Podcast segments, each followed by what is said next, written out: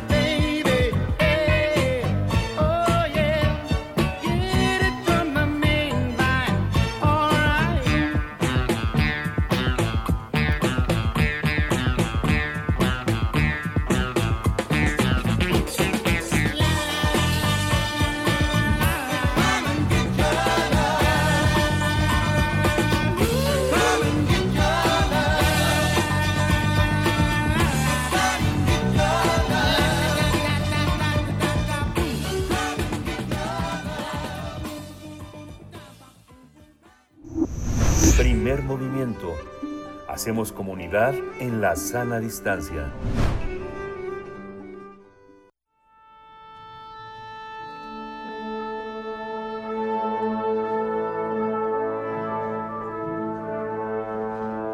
Afina tus oídos. Aquí te presentamos una recomendación musical.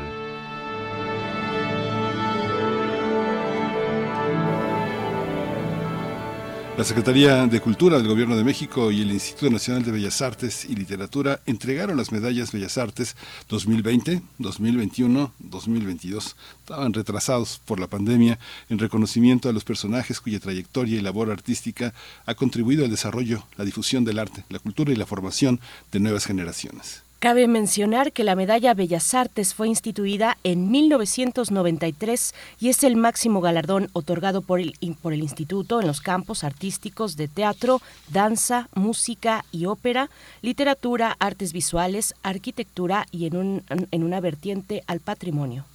En el ámbito musical fue reconocido Ricardo Gallardo, quien es originario de la Ciudad de México, estudió en el Conservatorio y en la Escuela Nacional de Música de la UNAM. Posteriormente estuvo en Canadá, realizó estudios avanzados de música y después en Londres, Inglaterra, donde tuvo una maestría de percusionista. Ricardo Gallardo es director del cuarteto de percusiones Tambuco y a lo largo de su carrera ha recibido premios, becas y numerosos reconocimientos por su actividad musical.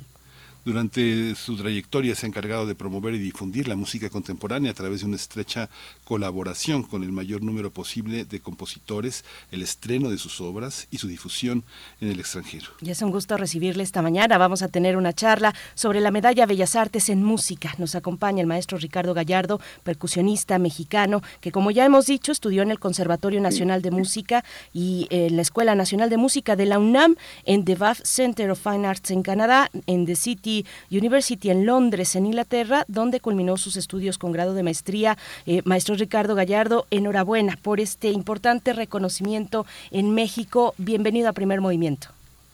Muchísimas gracias y buenos días. Buenos días, Ricardo Gallardo. Qué emoción, qué emoción conversar contigo. Una larga trayectoria, eh, muchos discos, música japonesa, muchos compositores eh, incipientes en su momento. Eduardo Sotomillán, Paul Barker, que yo creo que fue el resultado de tu estancia en Londres. Hace poco recordábamos tanto con tanto cariño a Eduardo Mata con eh, y los trabajos que hicieron ustedes con, sobre los, los, trabajos de cámara de Carlos Chávez, las composiciones de Mario Lavista. En fin, es una historia que tampoco tiene de la música mexicana y de sus compositores. Cuéntanos un poco, pasando revista, qué ha pasado en estas eh, tres últimas décadas, porque son tres décadas importantes, Ricardo. Sí, bueno, que, que se han ido como agua. Lo mencionaba, la, la presencia en la vida de mi cuarteto de Tambuco, la presencia de Eduardo Mata, fue artífice eh, determinante para iniciar una trayectoria muy larga con el cuarteto, una aventura musical eh, magnífica donde eh, hemos tenido la fortuna de desarrollar colaboraciones a lo largo del tiempo con compositores, con colegas músicos, con instituciones musicales, con instituciones académicas, eh, en fin, este, se ha ido como agua este tiempo y el irse como agua es un signo inequívoco de que las cosas están sucediendo bien. Eh, llegó la pandemia y fue un golpe durísimo para todos los músicos, no solo en México, sino en todo el mundo. Y esto nos hizo eh, tener que reconsiderar tener que, mm, que mm, reajustar un poco la dirección de lo que hacíamos. Y nos dimos cuenta en, en este caso eh, de que simplemente había que había, había, que continuar pero las razones eran las que cambiaban. Ahora el, un, un premio o un reconocimiento como el que ahora agradezco profundamente este tiene tiene una dedicación muy especial y, va dedicado a manera de motivación un poco o de, de, apoyo, de inspiración a los jóvenes eh, músicos que padecieron, yo siento, eh, profundamente esta pandemia. Ay, eh, Ricardo Gallardo, queremos saber, queremos saber también, por supuesto, de Tambuco, eh, transmitirle a la audiencia, a quienes nos están sintonizando, pues el trabajo que se ha realizado en este cuarteto, el lugar que ocupa, pues en la escena eh, musical mexicana, una propuesta muy importante, muy interesante, que pues que ha logrado una trayectoria igualmente sólida, que nos puedas comentar respecto a Tambuco. Bueno, estamos contentos en este momento, primero porque, como lo decía, las circunstancias em, derivadas de la pandemia están eh, son cada vez menores. Em, no se ha ido por completo este virus, pero es, yo, yo siento que adquirió ya un tamaño y una dimensión muy diferente a hace dos años, por ejemplo.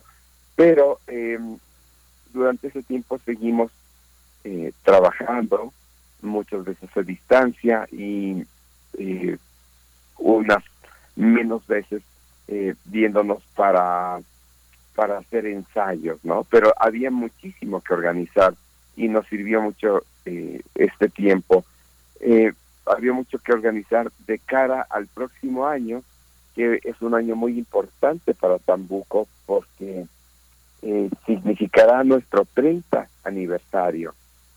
Y esto es, pues es importante, 30 años que se nos han pasado como agua, seguimos sintiendo em, esta, eh, esta actividad como algo nuevo. Cada ensayo parece como el primer ensayo. Nos, nos sentimos de esa forma y tenemos están en construcción eh, planes y proyectos muy, muy interesantes. Entonces, pues ha sido una aventura que nos ha llevado a, a presentar a Tambuco en muchas latitudes, en escenarios muy importantes, así como en escenarios muy modestos en, en ambos, y a ninguno, de ninguno renegamos. Cada concierto lo consideramos como si fuese el mejor concierto de nuestras vidas. Mm, qué bello. A lo largo, a lo largo de todos estos años, eh, Ricardo, eh, han, logrado mantener una, una discografía vigente. Tienen una página, tambuco.org, que, en la que se puede ver toda esa trayectoria y como decía, se ha pasado como agua y ha sido todo un acierto la antología de compositores que ustedes han presentado, porque presentarlos hace 30 años pues no era fácil. Hoy sí, hoy sí se reconocen muchos de los nombres que están que están ahí, son altamente respetados, pero en su momento fueron enormes pruebas también de fortalecer la música de percusión en México y los jóvenes compositores que se arriesgaban con ustedes porque sabían que había un cuarteto con la calidad que ustedes tienen para probar sus obras y probarse en el mundo, no solo en México. Cuéntanos un poco de esta aventura con los compositores mexicanos, no sé, Eduardo Soto, la propia, la propia Gabriela Ortiz, que ahora es una, una, un miembro del Colegio Nacional, Amadeo Roldán, muchas cosas que están ahí en el pasado y que es un presente hoy muy potente, Ricardo. Sí, bueno, el, yo digo que una de las palabras claves o una palabra mágica, yo diría, en, en la existencia de Tambuco es la colaboración creemos nosotros que no hay actividad humana que no sea colectiva. Y la colaboración para Tambuco ha sido importantísima con los compositores. Eh, Tambuco se propuso desde un inicio eh, interpretar la música más importante, el repertorio principal para instrumentos de percusión. Pero no solo eso, Tambuco quería formarse un perfil propio, eh, un, perfil que nos definiera eh, de una forma muy particular, que tomara en cuenta las características individuales y grupales de los cuatro miembros de Tambuco. Y era muy importante para esto em, colaborar con compositores que conocieran nuestra forma de hacer música, nuestra forma de interpretarla y que entendieran esto a, fin de formar un repertorio propio muy a la medida de nuestras posibilidades. Esto fue generando una colaboración muy saludable eh, porque le ofrecíamos el trabajo del cuarteto a todos los compositores, a nuestros colegas em, de generación, pero también a, compositores eh, más establecidos y siempre también tomando en cuenta a jóvenes generaciones. Entonces fuimos creciendo a la par con ellos, em, no solo en México, desde el principio tuvimos una colaboración importante, tenemos un vínculo especial con la música y los músicos de, Japón, ya que hemos desarrollado muchos proyectos ahí, pero no solo eso, sino con compositores de otras nacionalidades que han visto en Tambuco un, un vehículo de, de creación y de expresión musical. Entonces esto se ha convertido pues en parte muy importante y también se ha convertido en, en un patrimonio importante para la literatura de percusión en México, porque ahora contamos con un repertorio, con un corpus de, piezas importantes em, que se han tocado por otros ensambles en otras partes del mundo y esto ha contribuido a la difusión del trabajo de muchos compositores y a que se conozcan. Las grabaciones han sido también vehículo muy importante para dejar testimonio de, de este trabajo, de esta colaboración. Ricardo Gallardo, y es que, bueno, no sé si me, si me equivoco, eh, cuéntanos tú, pero yo percibo pues una base muy fuerte en la música tradicional mexicana que, que, pasa de generación en generación, que es como una, como un arado, como una plataforma, por supuesto, hablando de las percusiones, hay una base ahí en la música tradicional mexicana, en la cultura mexicana, que, que puede ser esa plataforma para poder explorar más adelante otras eh, posibilidades de las percusiones ya en una instrucción académica. ¿Cómo ves esa relación entre la música eh, tradicional, la, música vernácula y lo que ya se prepara después cuando un joven, una joven, pues decide eh, incursionar y tener una carrera de, percusionista como mexicano? ¿Cómo se ve esa relación, lo tradicional y lo académico en las percusiones? En las percusiones en general es muy curioso y muy enriquecedor, em, puesto que la naturaleza de nuestra de nuestros instrumentos, de esta familia instrumental, hace que se desarrollen nuestras carreras de forma muy particular y muy diferente a la carrera, em, pongamos, de un violinista o de un flautista eh, pongo, eh, por ejemplo, eh, un percusionista tiene que tocar en una obra contemporánea, académica, un instrumento de origen tradicional. Para aprender las técnicas de este instrumento es necesario irse a la fuente, porque estos instrumentos están vivos en contextos eh, de la música tradicional y la música étnica.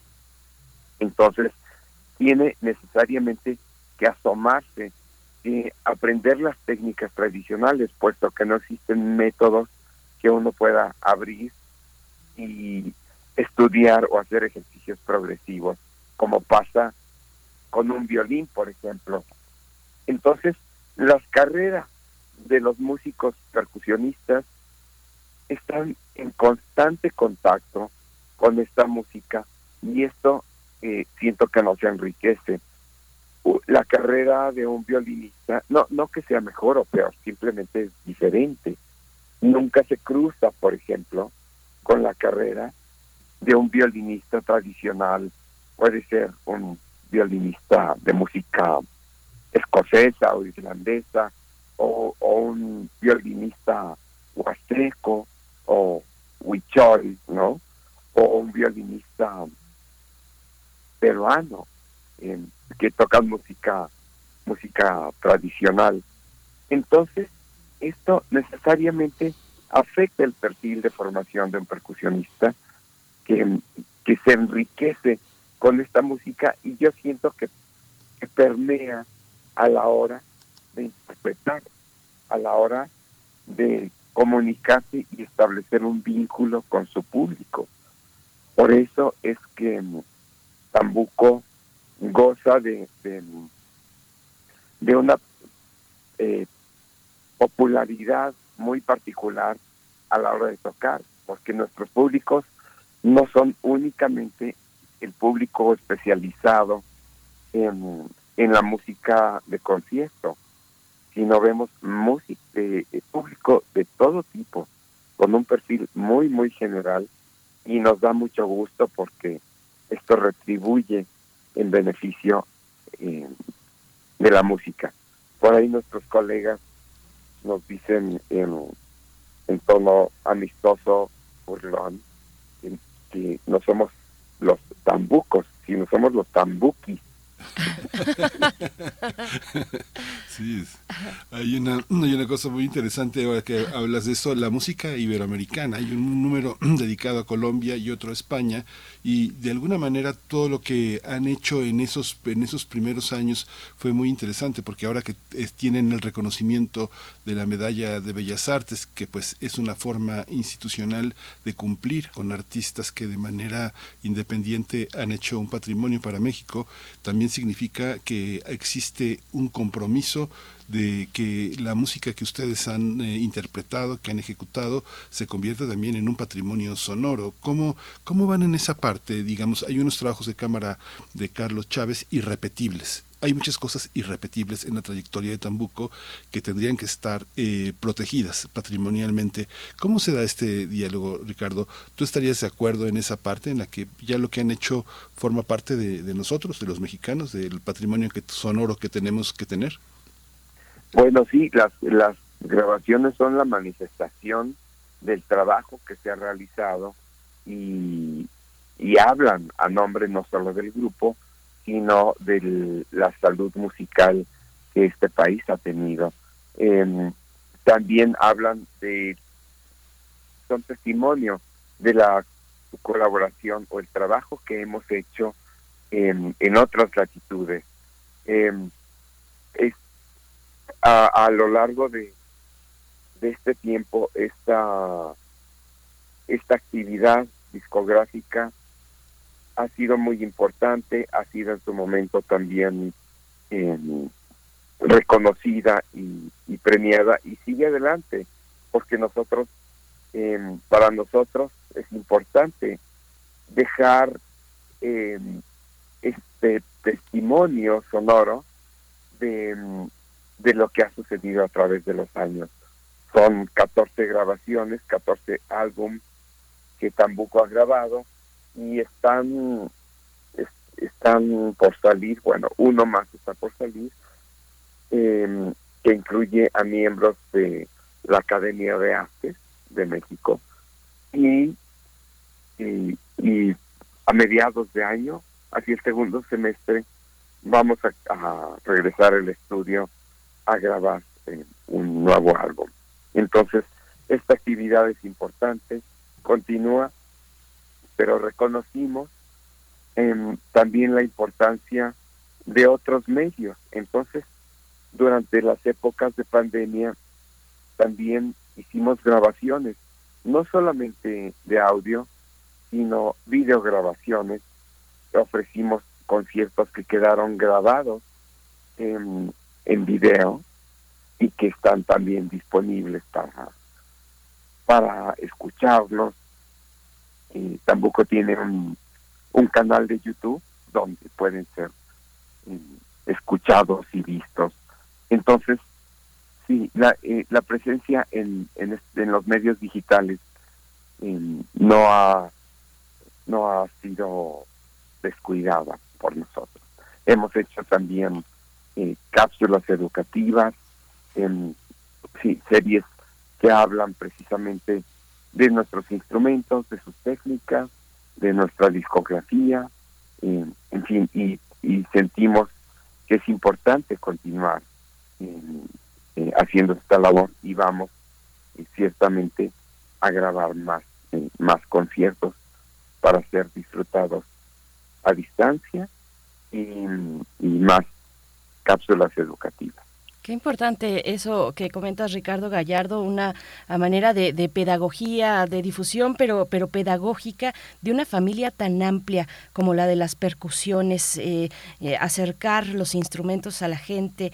Eh, bueno, es, es, es un campo amplísimo. Estaba pensando en el vibráfono y estaba pensando en el, en el lugar que ocupan las percusiones en la, en la composición académica, eh, en la composición académica mexicana. ¿Cuál es ese lugar? Eh, eh, te vimos hace poco, sí, hace poco fue con Héctor Infanzón en este concierto para vibráfono y orquesta.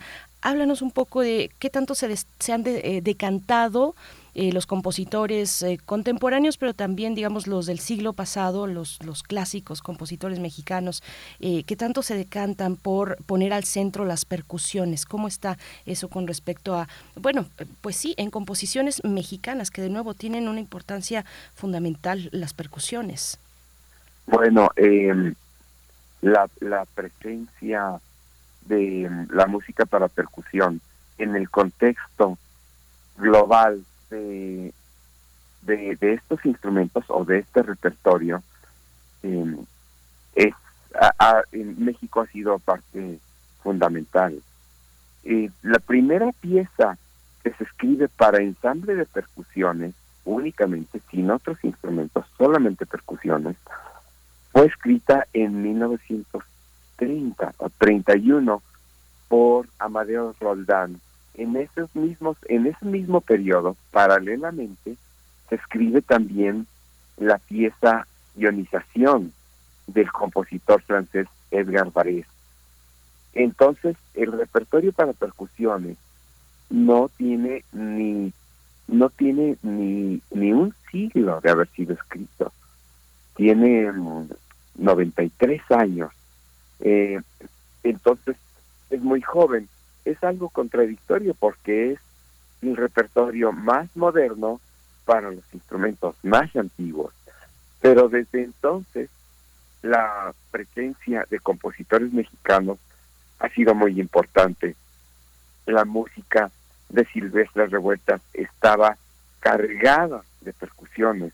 Dicen que Silvestre Revueltas se fue con una maleta y en la maleta eh, venía prácticamente una, una obra para percusión. Pero esto lo podemos ver en, en la dotación tan nutrida de sus obras orquestales eh, que utilizan, eh, es muy importante la percusión. Y unos años después, nueve años después, Carlos Chávez escribe una obra que por su importancia y por su trascendencia es eh, es considerada como una obra pilar del repertorio para percusiones. Se trata de la tocata para instrumentos de percusión que escribe en 1942. Fue un parteaguas y fue una pieza clásica que influenció la forma de escribir para percusiones en todo el mundo en años subsecuentes. Em, a partir de ahí se vienen obras que son muy importantes en México y en Latinoamérica para, para estos instrumentos. Se sigue escribiendo en música en Cuba, en Argentina, en Brasil, eh, y se puede considerar que, que esta música, la música de instrumentos de percusión, en, en esa época clásica es eminentemente americana, porque las contribuciones de compositores como Henry Cowell, John Cage o Lou Harrison son también muy, muy importantes. Y, y todos ellos, además, eran amigos, tenían un, un pensamiento en común, tenían un, un afán por mostrar una música que, que fuera eminentemente americana en origen, intentando sacudir este paternalismo de la música de concierto europea. Entonces las percusiones fueron determinantes. Em, a lo largo de, del siglo pasado eh, se fue integrando un repertorio muy importante que, que siguió con, los discípulos de Carlos Chávez, entre ellos se cuenta eh, Héctor Quintanar, Mario Lavista, es importantísimo, y la colaboración de Mario con Tambuco también fue determinante. Él trabajó muchísimo con, con nosotros, escribió varias obras y tenemos un, uno de los proyectos discográficos eh, próximos, este, la recopilación de la obra para percusión de Mario Lavista. Estamos contentos con ese proyecto también. Qué interesante, qué interesante hacer esta. Bueno, nos tenemos ya que despedir, pero una, un compromiso, Ricardo, que eh, en el próximo proyecto musical una por lo menos una de las composiciones la estrenen con nosotros. Eh, ojalá puedan hacer eso. Hay un trabajo que es monumental, que yo creo que también es un trabajo para quienes estudian, quienes ejecutan, quienes están en el mundo académico, que es el trabajo que hicieron eh, con los encuentros de William Kraft con los 85 años. Es, su proyecto americano, de alguna manera, en el, número 25 de Southwest Chamber Music eh, llena un, un vacío en, dentro de la discografía americana en ese territorio. Es una enorme documento académico, testimonial, autobiográfico de grupo. Cuéntanos un poco para, para cerrar esta conversación en el terreno académico de mayor complejidad. ¿Qué significa este conjunto que todavía, tres CDs, pero eh, hay una, una, una, caja hermosísima en ese momento que salió? ¿Cómo, cuéntanos un poco de ese proyecto, lo que significa para su propia formación académica como, como músicos. Bueno, eh, primero tengo que describir un poco la figura de William Kraft. William Kraft, eh, que este año hace hace algunos meses acaba de fallecer a los 98 años. William Kraft eh, fue un compositor muy importante en el desarrollo de la música para percusiones. Eh, él eh, fue un percusionista, fue un percusionista muy importante en Los Ángeles, fue el percusionista de Igor Stravinsky cuando Stravinsky vivió en California. Después fue durante 30 años timbalista principal y, y director eh, asistente de la Orquesta Filarmónica de Los Ángeles.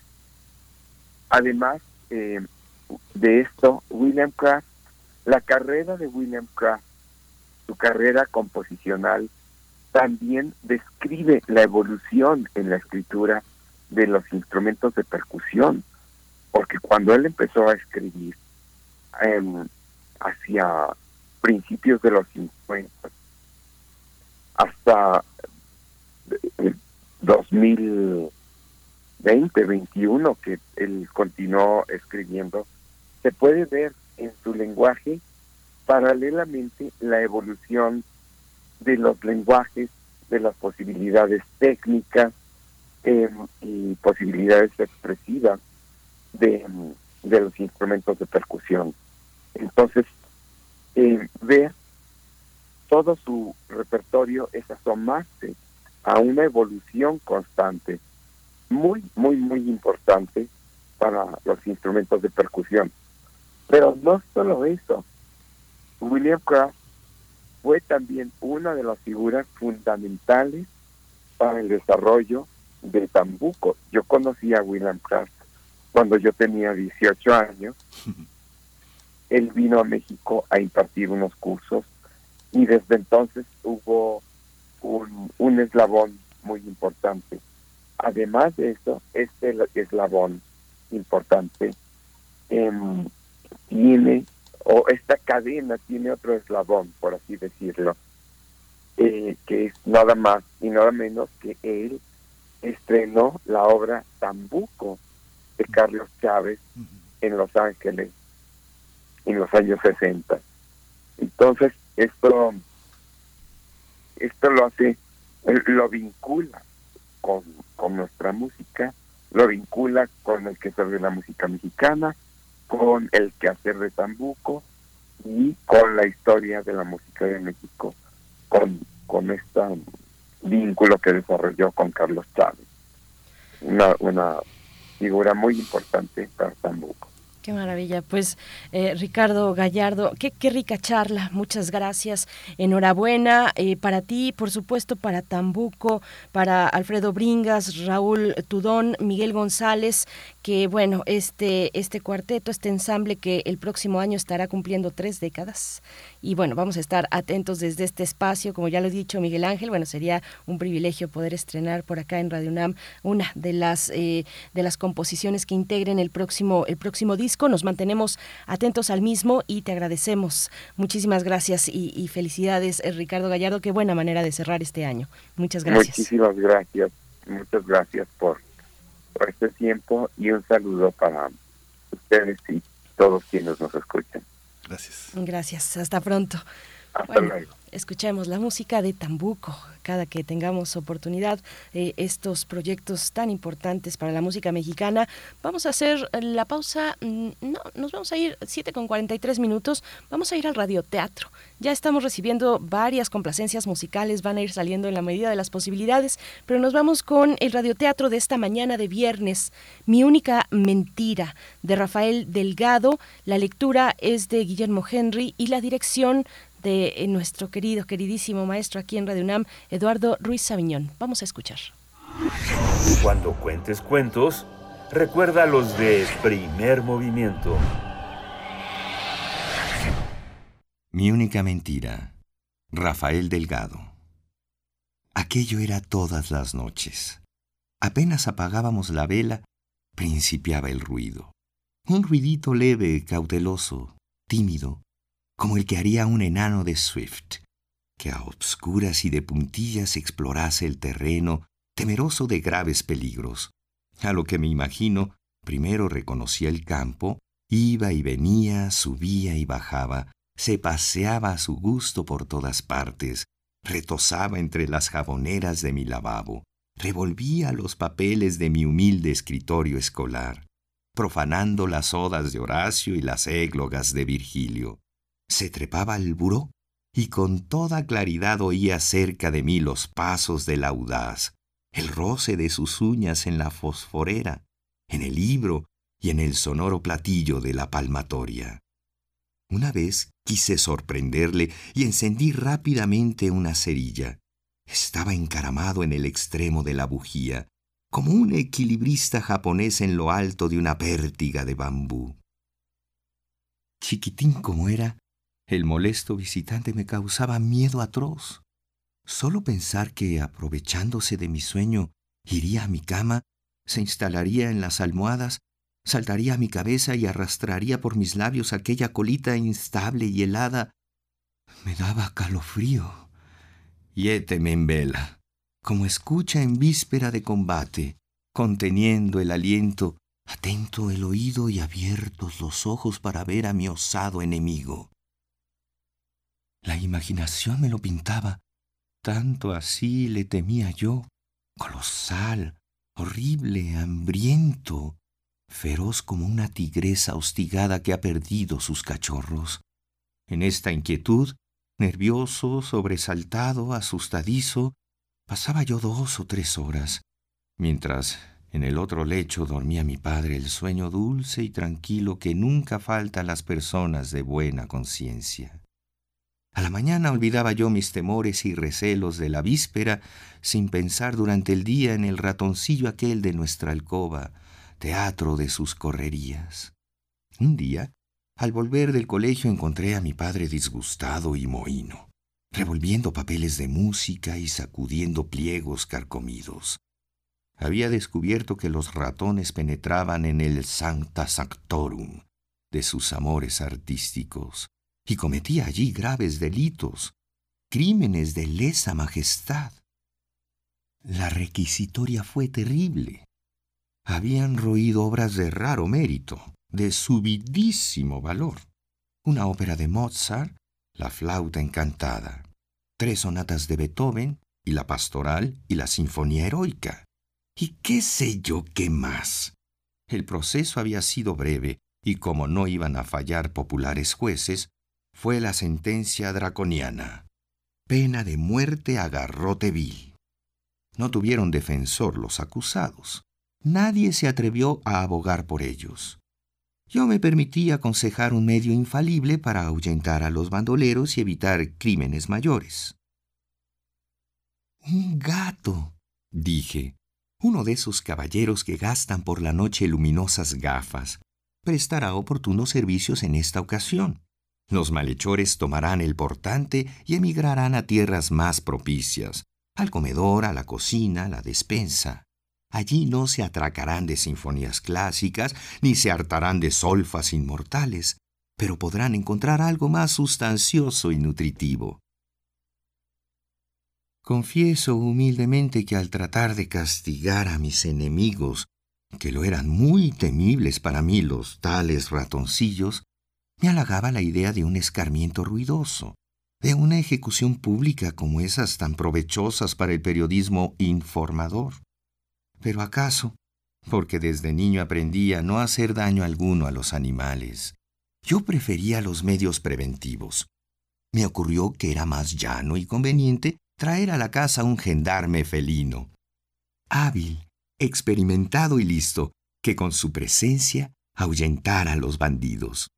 Me repugnaba tender lazos ocultos y traidores y convertirnos en verdugos, por mucho que eso y más mereciesen los perjuiciosos. El morrongo de mi tía Pepa, exclamé. ¿Un gato?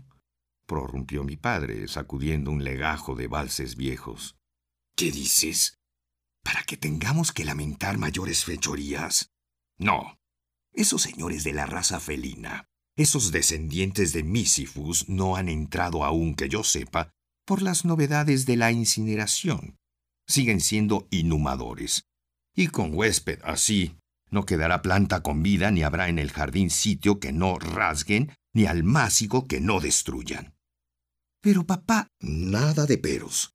Además, esa gente suele es por extremo galante, y suele obsequiar a la señora de sus pensamientos con tales serenatas y tales trovas.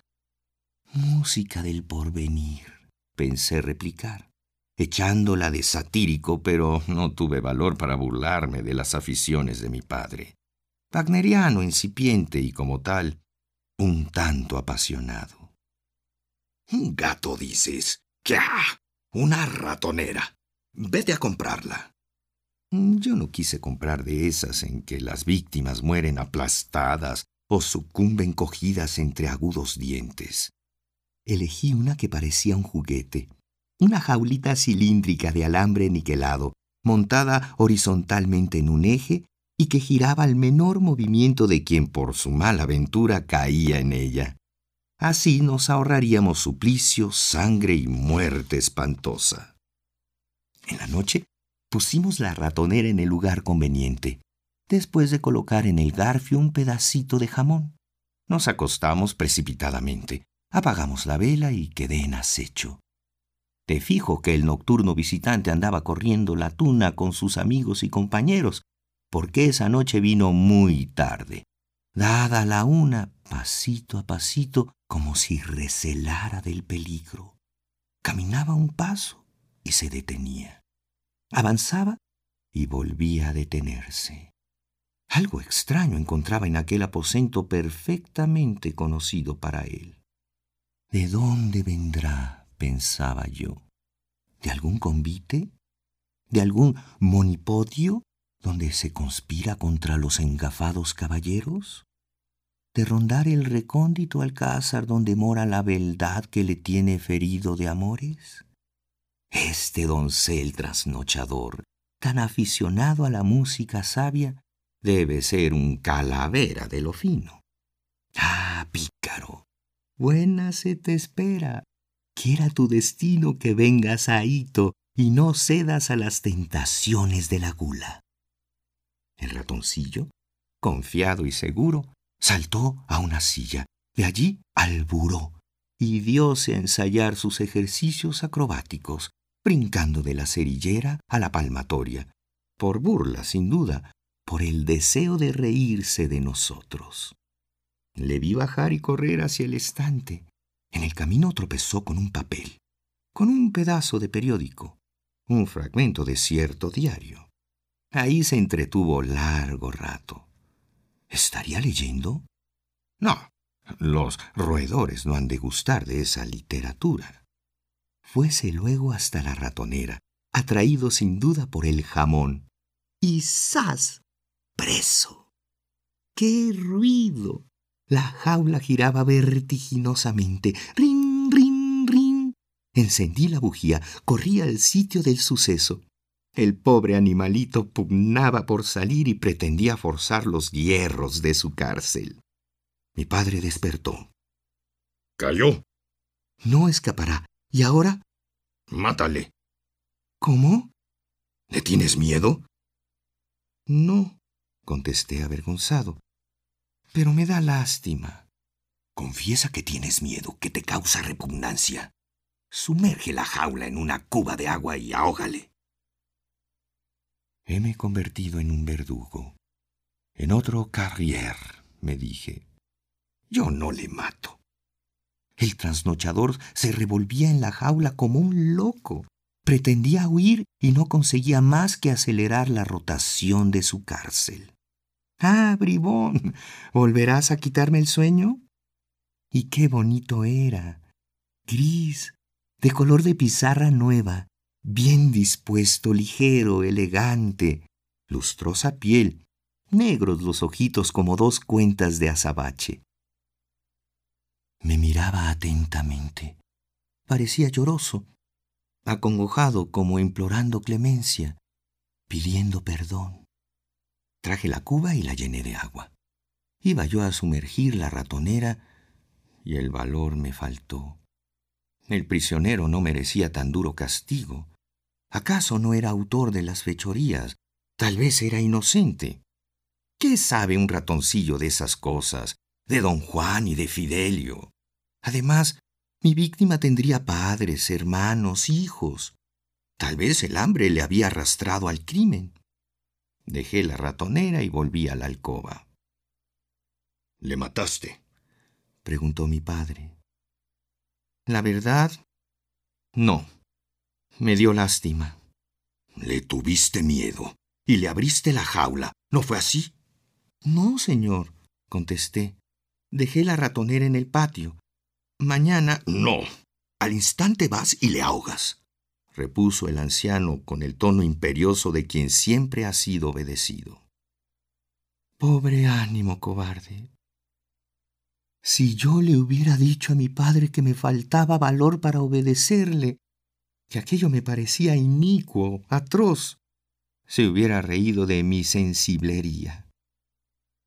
Me resolví a cumplir lo mandado. Pero al fin no lo hice. Salí a la calle y allí puse en libertad al prisionero. Vete y no vuelvas. No vuelvas nunca a esta casa donde si hay deliciosos platillos clásicos, hay también ratoneras y cubas. No vuelvas que morirás ahogado. Huye y no vengas a quitarnos el sueño, ni a causarme penas como esta que ahora me oprime el corazón. Huyó el ratoncillo y yo respiré tranquilo, venturoso y feliz. ¿Qué sentirá un juez cuando toma la pluma para firmar una sentencia de muerte? ¿Qué pasará en el alma del magistrado que por muy altos y poderosos motivos no puede conceder la vida a un reo de muerte? Sépalo Dios. Esa noche me vi obligado a decir a mi padre una mentira, la primera y la última, la única que oyó de mis labios en toda su vida. Esa noche viví muchos años en unos cuantos minutos bobadas de chiquillos. Y desde entonces no puedo escuchar música de Mozart o de Beethoven sin acordarme del prisionero a quien di libertad. El otro día estaba mi novia tocando la pastoral. Mientras ella ejecutaba la maravillosa sinfonía, yo creía mirar acurrucadito en un rincón del teclado al ratoncillo aquel que me miraba con sus brillantes ojos negros, alegre y festivo, como si me quisiera decir, gracias, muchas gracias. Descarga Cultura. Descarga Cultura. Punto UNAM.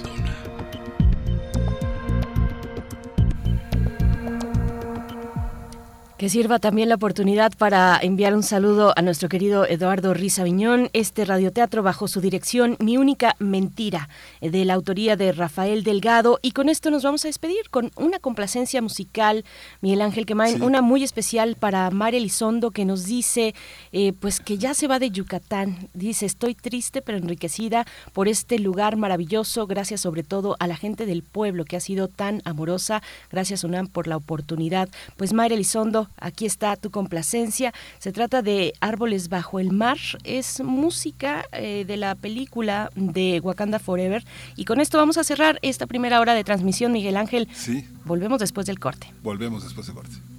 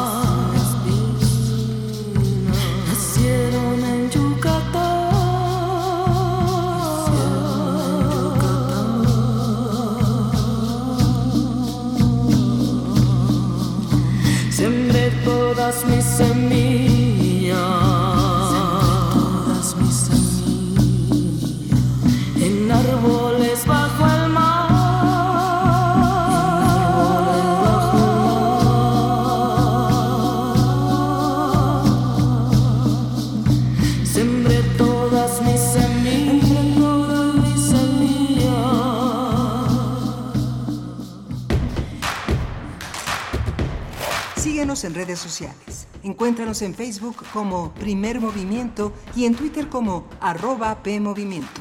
Hagamos comunidad.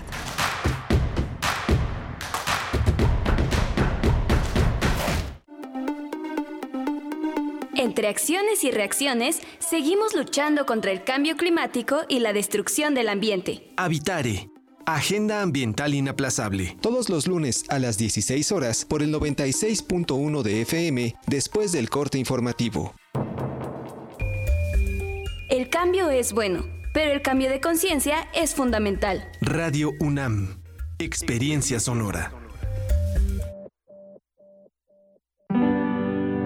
Desde hace 23 años tenemos una misión recorrer las calles y tocar las puertas de los domicilios de la población capitalina, con el principal propósito de impulsarlos a involucrarse en los asuntos públicos, explicándoles que su participación es valiosa para transformar su realidad. Siempre estaremos contigo para acompañarte y que tu opinión fortalezca la democracia de nuestra ciudad. Instituto Electoral Ciudad de México, siempre contigo. Las modas vienen y se van, y hoy el cristal o metanfetamina está de moda, pero lo que viene y no se va son sus efectos dañinos. El cristal quita el hambre y el sueño, provocando alucinaciones y psicosis. Es muy agresivo para el cuerpo y la mente. Ahora el narco le añade fentanilo para engancharte desde la primera vez, y el fentanilo mata.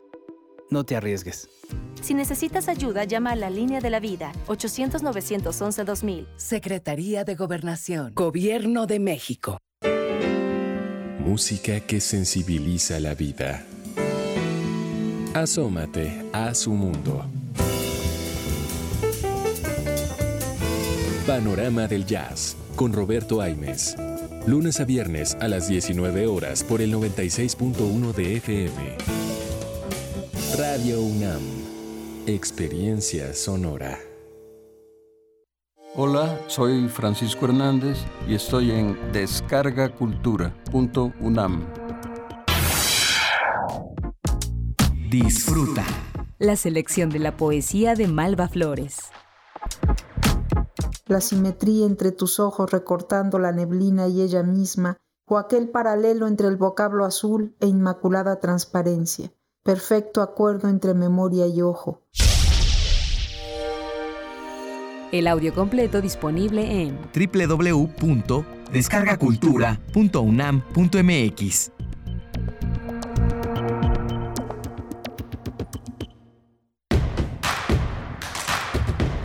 Queremos escucharte. Llámanos al 55 36 43 39 y al 55 36 89 89.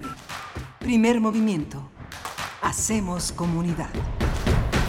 8 de la mañana con 4 minutos, viernes 16 de diciembre del 2022, el último día de actividades en la UNAM. Les saludamos en esta mañana, en esta mañana a través del 96.1 en la FM, el 860 de amplitud modulada y nos sumamos a Radio Nicolaita en el 104.3 de la frecuencia modulada en Morelia.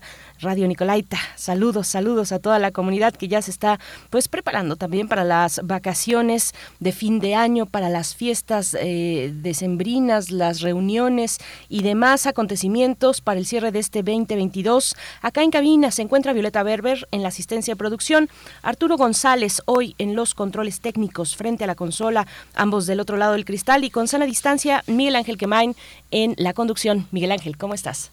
Hola, Berenice, buenos días, buenos días a todos nuestros radioescuchas. Venimos de una obra muy interesante con un radioteatro potente de buen aliento para una mañana que es de despedida para muchos, muchos se dirigen a la escuela.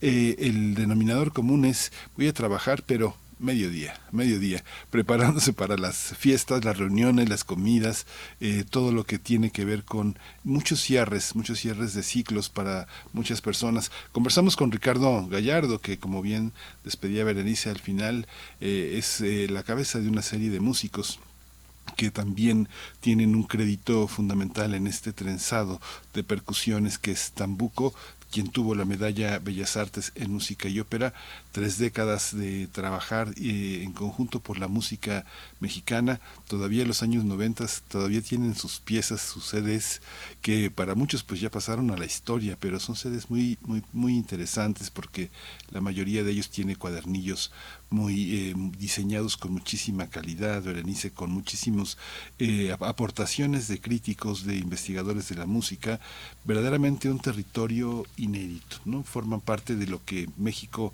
ha contribuido en materia de órgano, de flauta, de violín. Tenemos un cuerpo, una dotación que le ha dado al mundo cosas importantes. Por supuesto, y mira, por acá nos comenta al respecto Radio MAPL, nos dice, las percusiones son el esqueleto de nuestra cultura ancestral y Carlos Chávez lo sabía. Orquesta Sinfónica de Minería, Carlos Miguel Prieto, y nos comparte un enlace además para la tocata de percusiones eh, de Chávez que mm. ya nos estaba comentando el mismo Ricardo Gallardo, fundamental, eh, pues esencial en el contexto de los instrumentos eh, de percusión en nuestro país, en, la, en la composición musical de, de México. Pues bueno, gracias eh, Radio Map. Pues sí, muy interesante. Si no, si no escucharon esa, esa entrevista, si apenas nos van sintonizando, pues quedará en el repositorio sonoro en radiopodcast.unam.mx.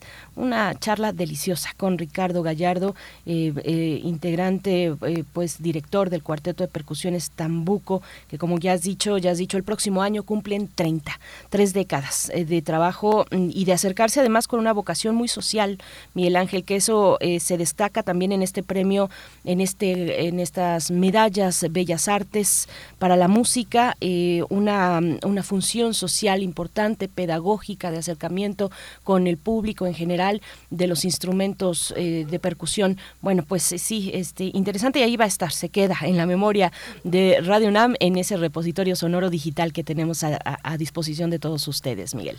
Sí, sí, y bueno, qué, qué, qué interesante. Ahí andaba Ana Lara feliz también, parte de nuestro parte de nuestro cuerpo eh, en Radio UNAM, de nuestro cuerpo musical. Mucha, mucha, eh, mucha importancia en ese territorio. Dulce Wet, que es una conocedora, eh, José Arturo Brennan. Tenemos verdaderamente una, desde esta emisora, una potencia para dialogar con nuestros mejores músicos.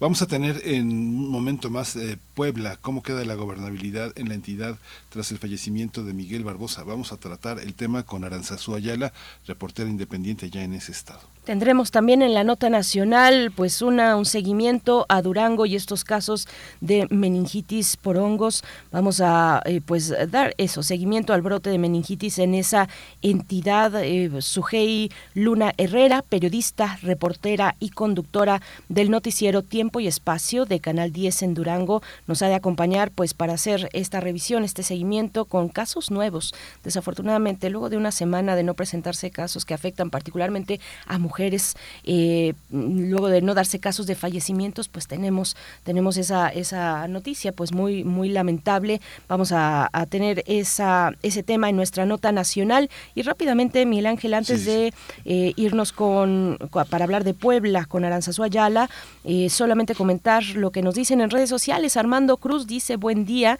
en lugar de complacencia musical pido para las vacaciones recomendaciones de libros ilustrados o novelas gráficas. Un saludo desde Emiliano Zapata, Morelos.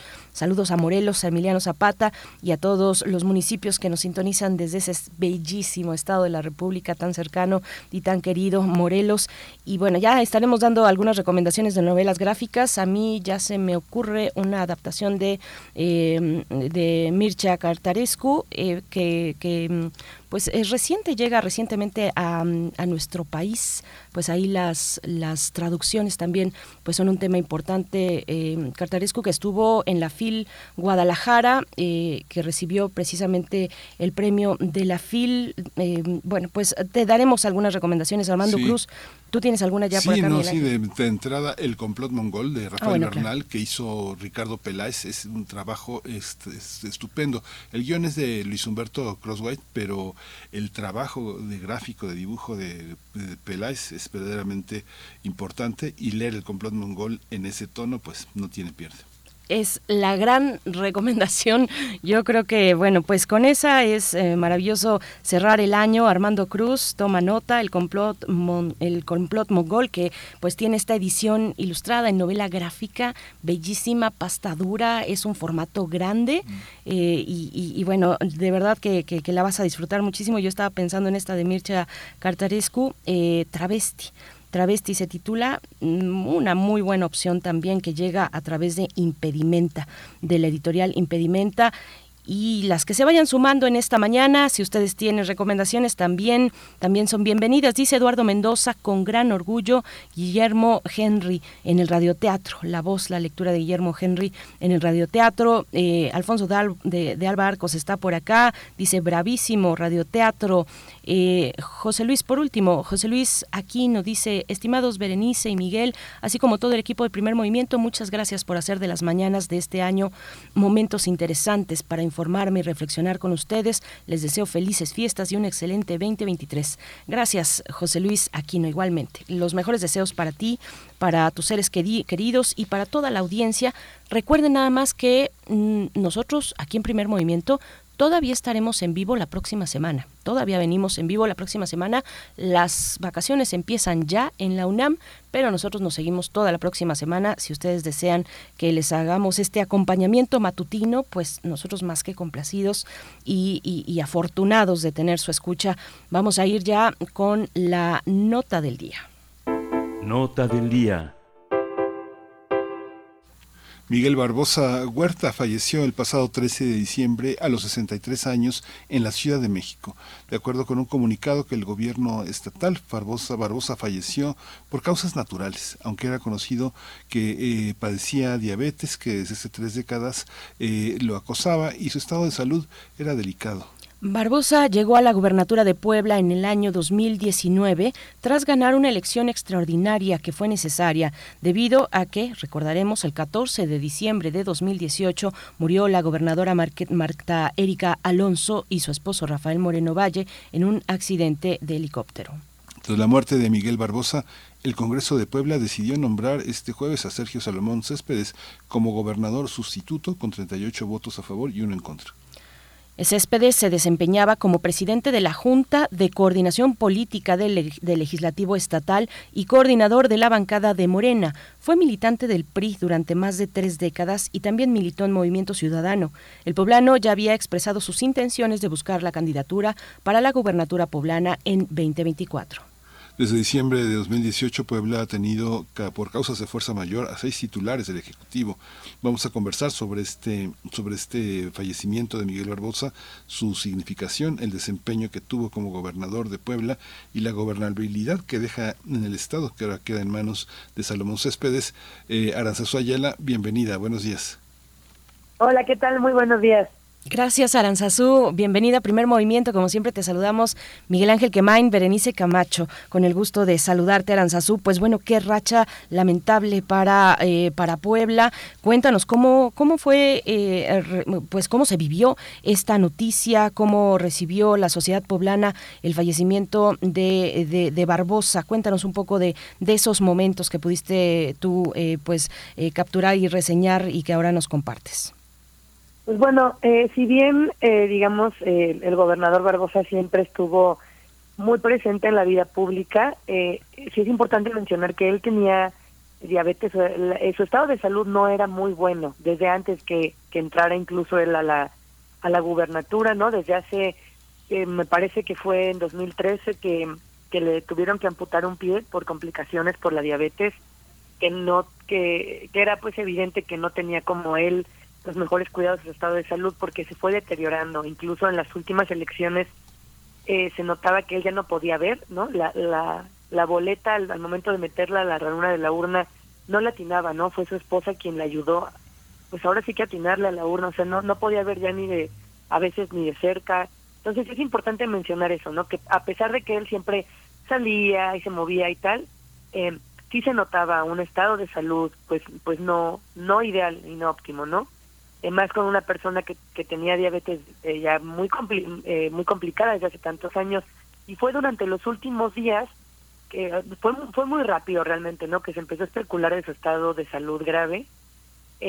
ya, sabía, ya había ocurrido, pero, pero él siempre seguía apareciendo, ¿no? Incluso cuando le dio COVID, se especulaba si, no, si no era posible que tuviera una complicación, pues que lo llegara a, hacer que se, que se pusiera grave o que incluso perdiera la vida, pero no, pues la libró. Pero en esta ocasión eh, ya, ya lo veían un poco mal y hubo un evento el día lunes de la reapertura del Museo Internacional del Barroco, esta obra que fue pues muy icónica del exgobernador y también difunto Rafael Moreno Valle, que eh, Miguel Barbosa anunció la reapertura, eh, cambios ahí, pero él no acudió a la inauguración, lo que sí hizo que la gente se preguntara, bueno, porque no fue, estará bien o no, fue, eh, además estaba por entregar su, su cuarto informe de labores, y bueno, fue realmente muy rápido que, que empezó a correr el rumor. Sí es importante mencionar que desde el gobierno del estado trataron de negarlo y de ocultarlo hasta el último momento, porque pocas horas antes de que él se internara y de, que se hiciera público, porque realmente se hizo público porque pues trascendió el, rumor en, en, redes sociales y a varios eh, reporteros y medios de comunicación, que incluso empezaron a mostrar documentos de que él estaba internado y ya no fue posible ocultarlo más. Pero horas antes los, los comunicados oficiales del gobierno del estado decían que el gobernador tenía un perfecto estado de salud, ¿no? Que no había nada por lo cual preocuparse. Salieron varias eh, varios personajes del gobierno del estado, funcionarios, funcionarios, diputados a decir que Barbosa estaba perfecto.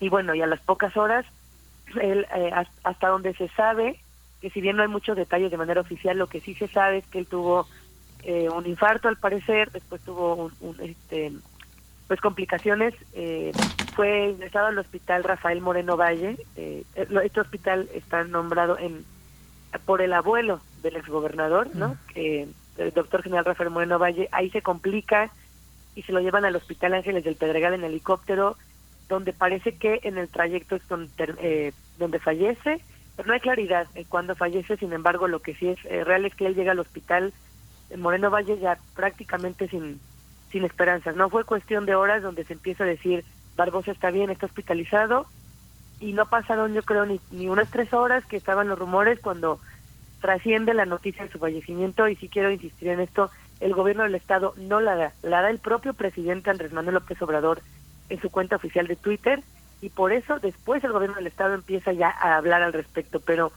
no hubo claridad eh, para la ciudadanía, ¿no? Para las y los poblanos y la gente que vivimos en Puebla de qué estaba pasando con, con la salud del gobernador. Sí, es muy complejo. Digo, tiene mucho que aprender el gobierno federal de cómo manejar esta, ese tipo de informaciones porque de, de pronto se pierde credibilidad. El sentido de que tiene esta, esta secrecía con la muerte de un funcionario de ese nivel es que los documentos por firmar son enormes, son unas filas y pilas de documentos que tienen que ver con las adquisiciones, con el dinero del Estado, con muchísimas autorizaciones y que eso es lo que está en, pie en la gobernabilidad. ¿Tú cómo lo percibes? Hay una parte en la que muchas cosas se concretan en la figura del Ejecutivo. No se gobierna en conjunto. La responsabilidad central la tiene la persona que ha nombrado el pueblo, el pueblo, la sociedad poblana, para dirigir sus destinos de manera económica, política y social. ¿Cómo queda en esa parte? ¿Qué queda pendiente? Pues eh, realmente sí deja como eh, un poco en shock a, a todas y a todos. Eh, lo que sí sí ha ocurrido es que el Congreso actuó muy rápido, no pasaron ni... Es más, creo que ni acababa de ser el funeral cuando ya estaba una persona, ¿no? Nombrada, bueno, el ahora gobernador, Sergio Salomón Céspedes, que finalmente era una, hasta el momento ha sido una figura estos últimos tiempos cercana a, a, las políticas públicas, digamos, a la línea de Barbosa. Entonces, bueno, para eso podría podría pensarse hasta el momento que va a haber cierta continuidad, ¿no?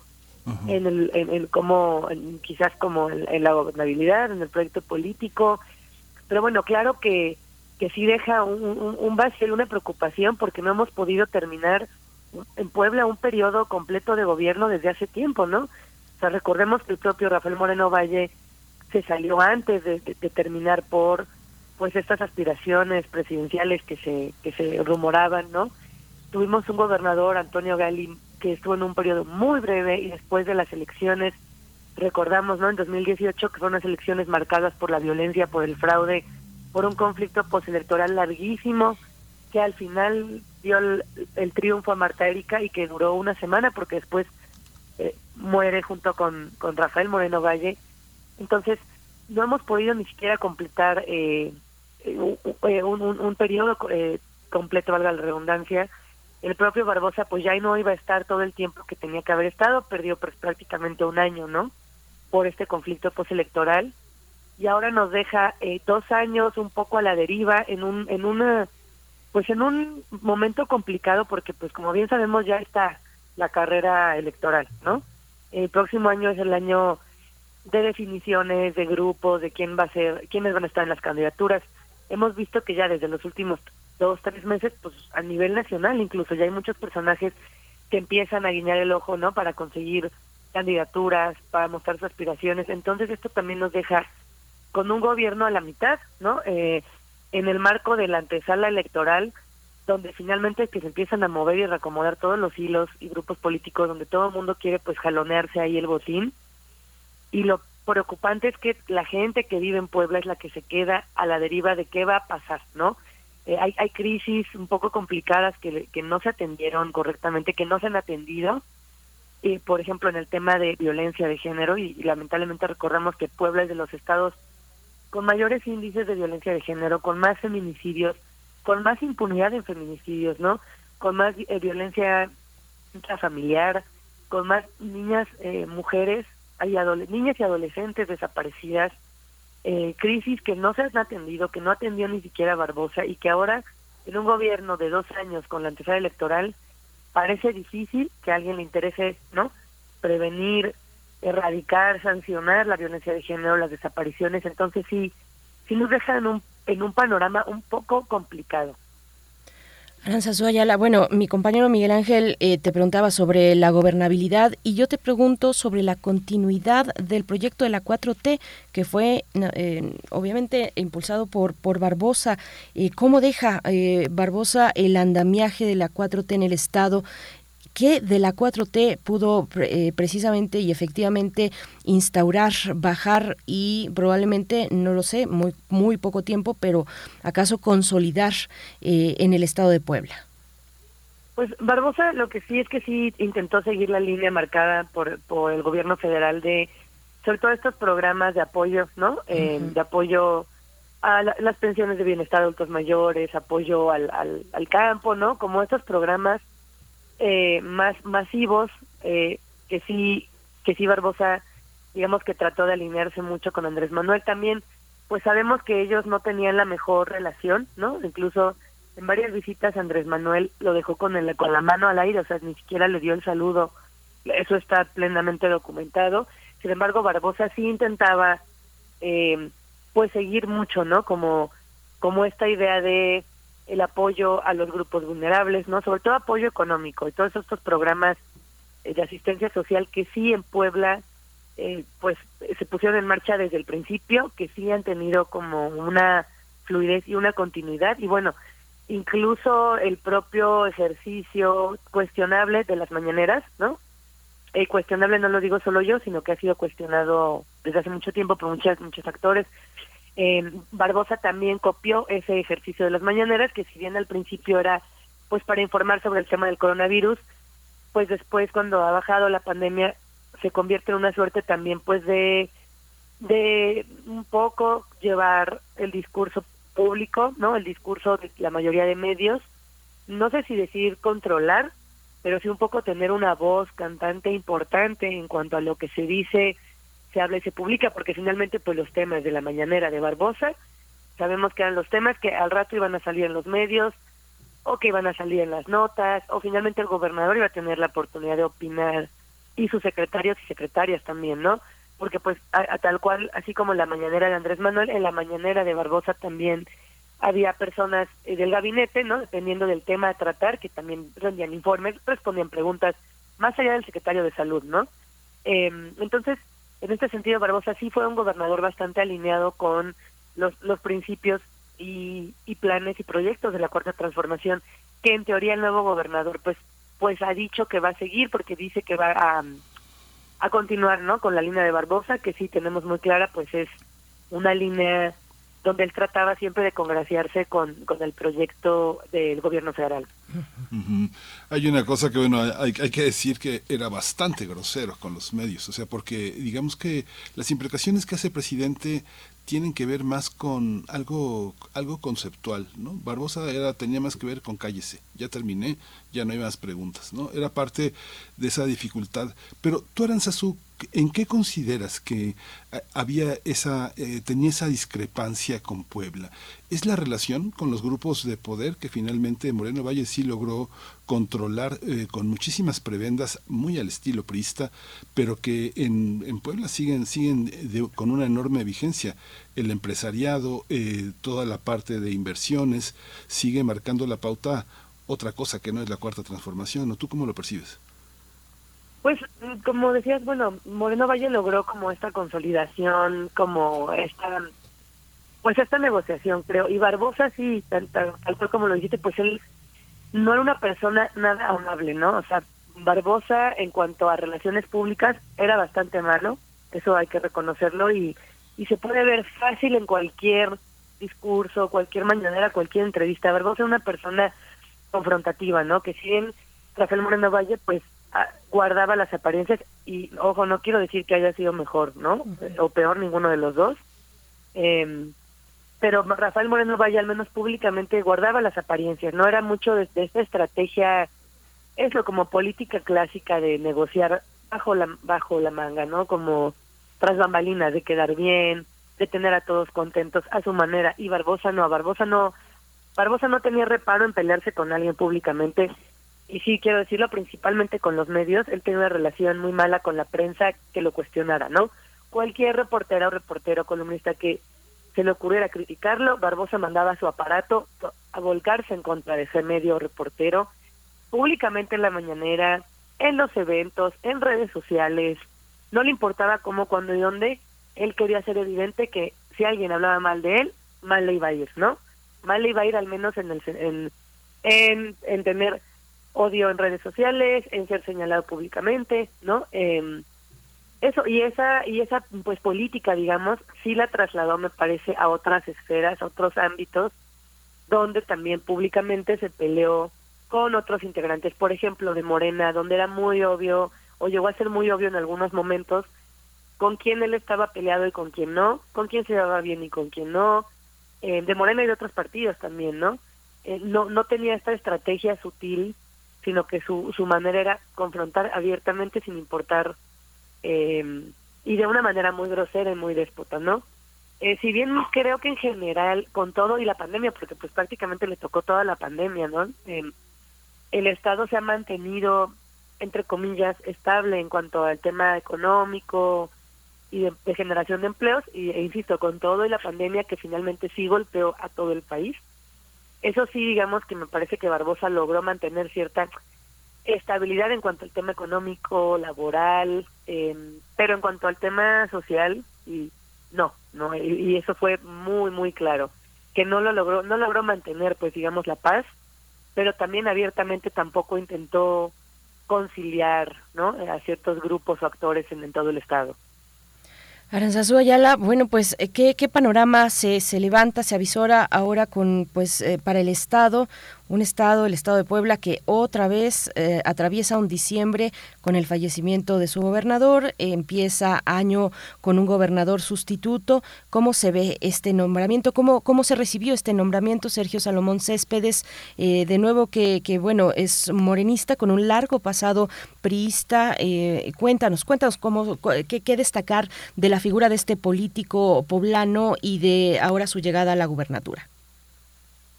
Eh, Céspedes, el, el, actual gobernador, ha sido un personaje que lleva muchos años eh, en la política, pero bastante gris en general. O sea, no, no es un personaje que se haya metido como en grandes escándalos, ni muy públicamente. Digamos que es un personaje que, pues sí ha sido muy camaleónico en el sentido que ha estado en, en, en varios partidos, pero también ha sido cercano a ciertas figuras, o sea, pese a que fue prista, bueno, también fue muy cercano al, al matrimonio Moreno Valle, ¿no? Estuvo en la Comisión de Derechos Humanos, pero después estuvo en Morena eh, con un papel bastante gris, un poco eh, como figura de comodín, casi casi, ¿no? Eh, no, no trascendido por escándalos, por alianzas, no trascendido por hacer nada malo, pero ni tampoco bueno, ¿no? Eh, pareciera, digo, en las, las primeras horas se mencionaban, eh, sobre todo algunos y algunas columnistas, que podían elegirse ciertos personajes, pero que el personaje que sería como el, el más afín a la continuidad de Barbosa y a no hacer como más polémica y hacer un poco más eh, quizás manejable, eh, pareciera ser, era, era este Sergio Salomón Céspedes, ¿no? Y bueno, se, se decide el Congreso en muy pocas horas, eh, lo nombra, o sea, realmente fue un lapso de, no sé, me, creo que 24 horas, fue muy, muy rápido, todo el mundo estaba especulando que iban a convocar una sesión y que 10 días, pero no, al contrario, pasó muy rápido, lo cual pues quizás sea bueno hasta cierto punto para no dejar al Estado una vez más, ¿no?, con este, en esta incertidumbre, pero sí parece hasta el momento eh, que Salomón Céspedes va a continuar un poco con la línea de Barbosa. Eh, ya ha habido en estas poquísimas horas despidos, eh, bueno, despidos, renuncias, ¿no? Que no sabemos realmente si es una renuncia o es un despido. Eh, de la secretaria de Gobernación, por ejemplo, Ana Lucía Gil, que estuvo como encargada de despacho unas horas.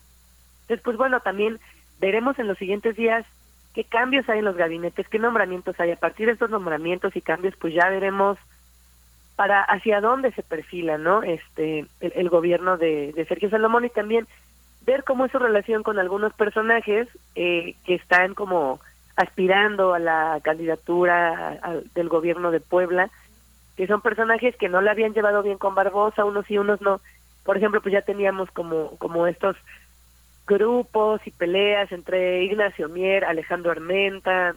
Después bueno, también habrá que ver cómo el nuevo gobernador lleva la relación con estos personajes, si sigue con algunas enemistades o si logra negociar, ¿no?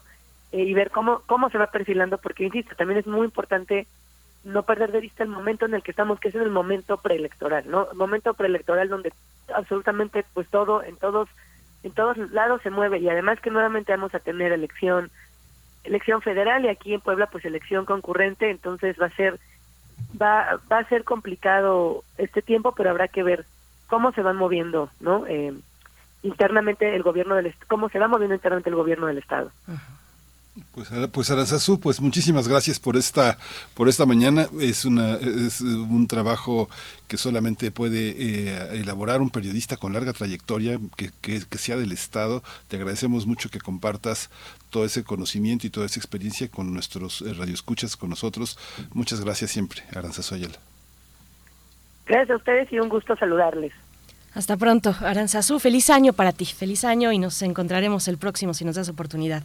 Gracias, Aranzazo Ayala. 8 con 33 minutos. Antes de irnos con la siguiente complacencia musical, bueno, en las eh, recomendaciones de novelas gráficas que nos estaban, que nos pedía nuestro radio escucha, eh, desde, desde Morelos, pues me quedé pensando, por supuesto, tu recomendación buenísima para, para incursionar, para empezar, si no tienen mucha idea de la novela gráfica. Y otra también, otra novela que es eh, editada por Resistencia, editorial Resistencia, es de Alberto Chimal y es la historia de Horacio Custos. Eh, Custos se llama así, se llama Custos. No sé si la has, la has leído. Sí, sí, soy fan de Chimal. Ah, francamente. Pues eso.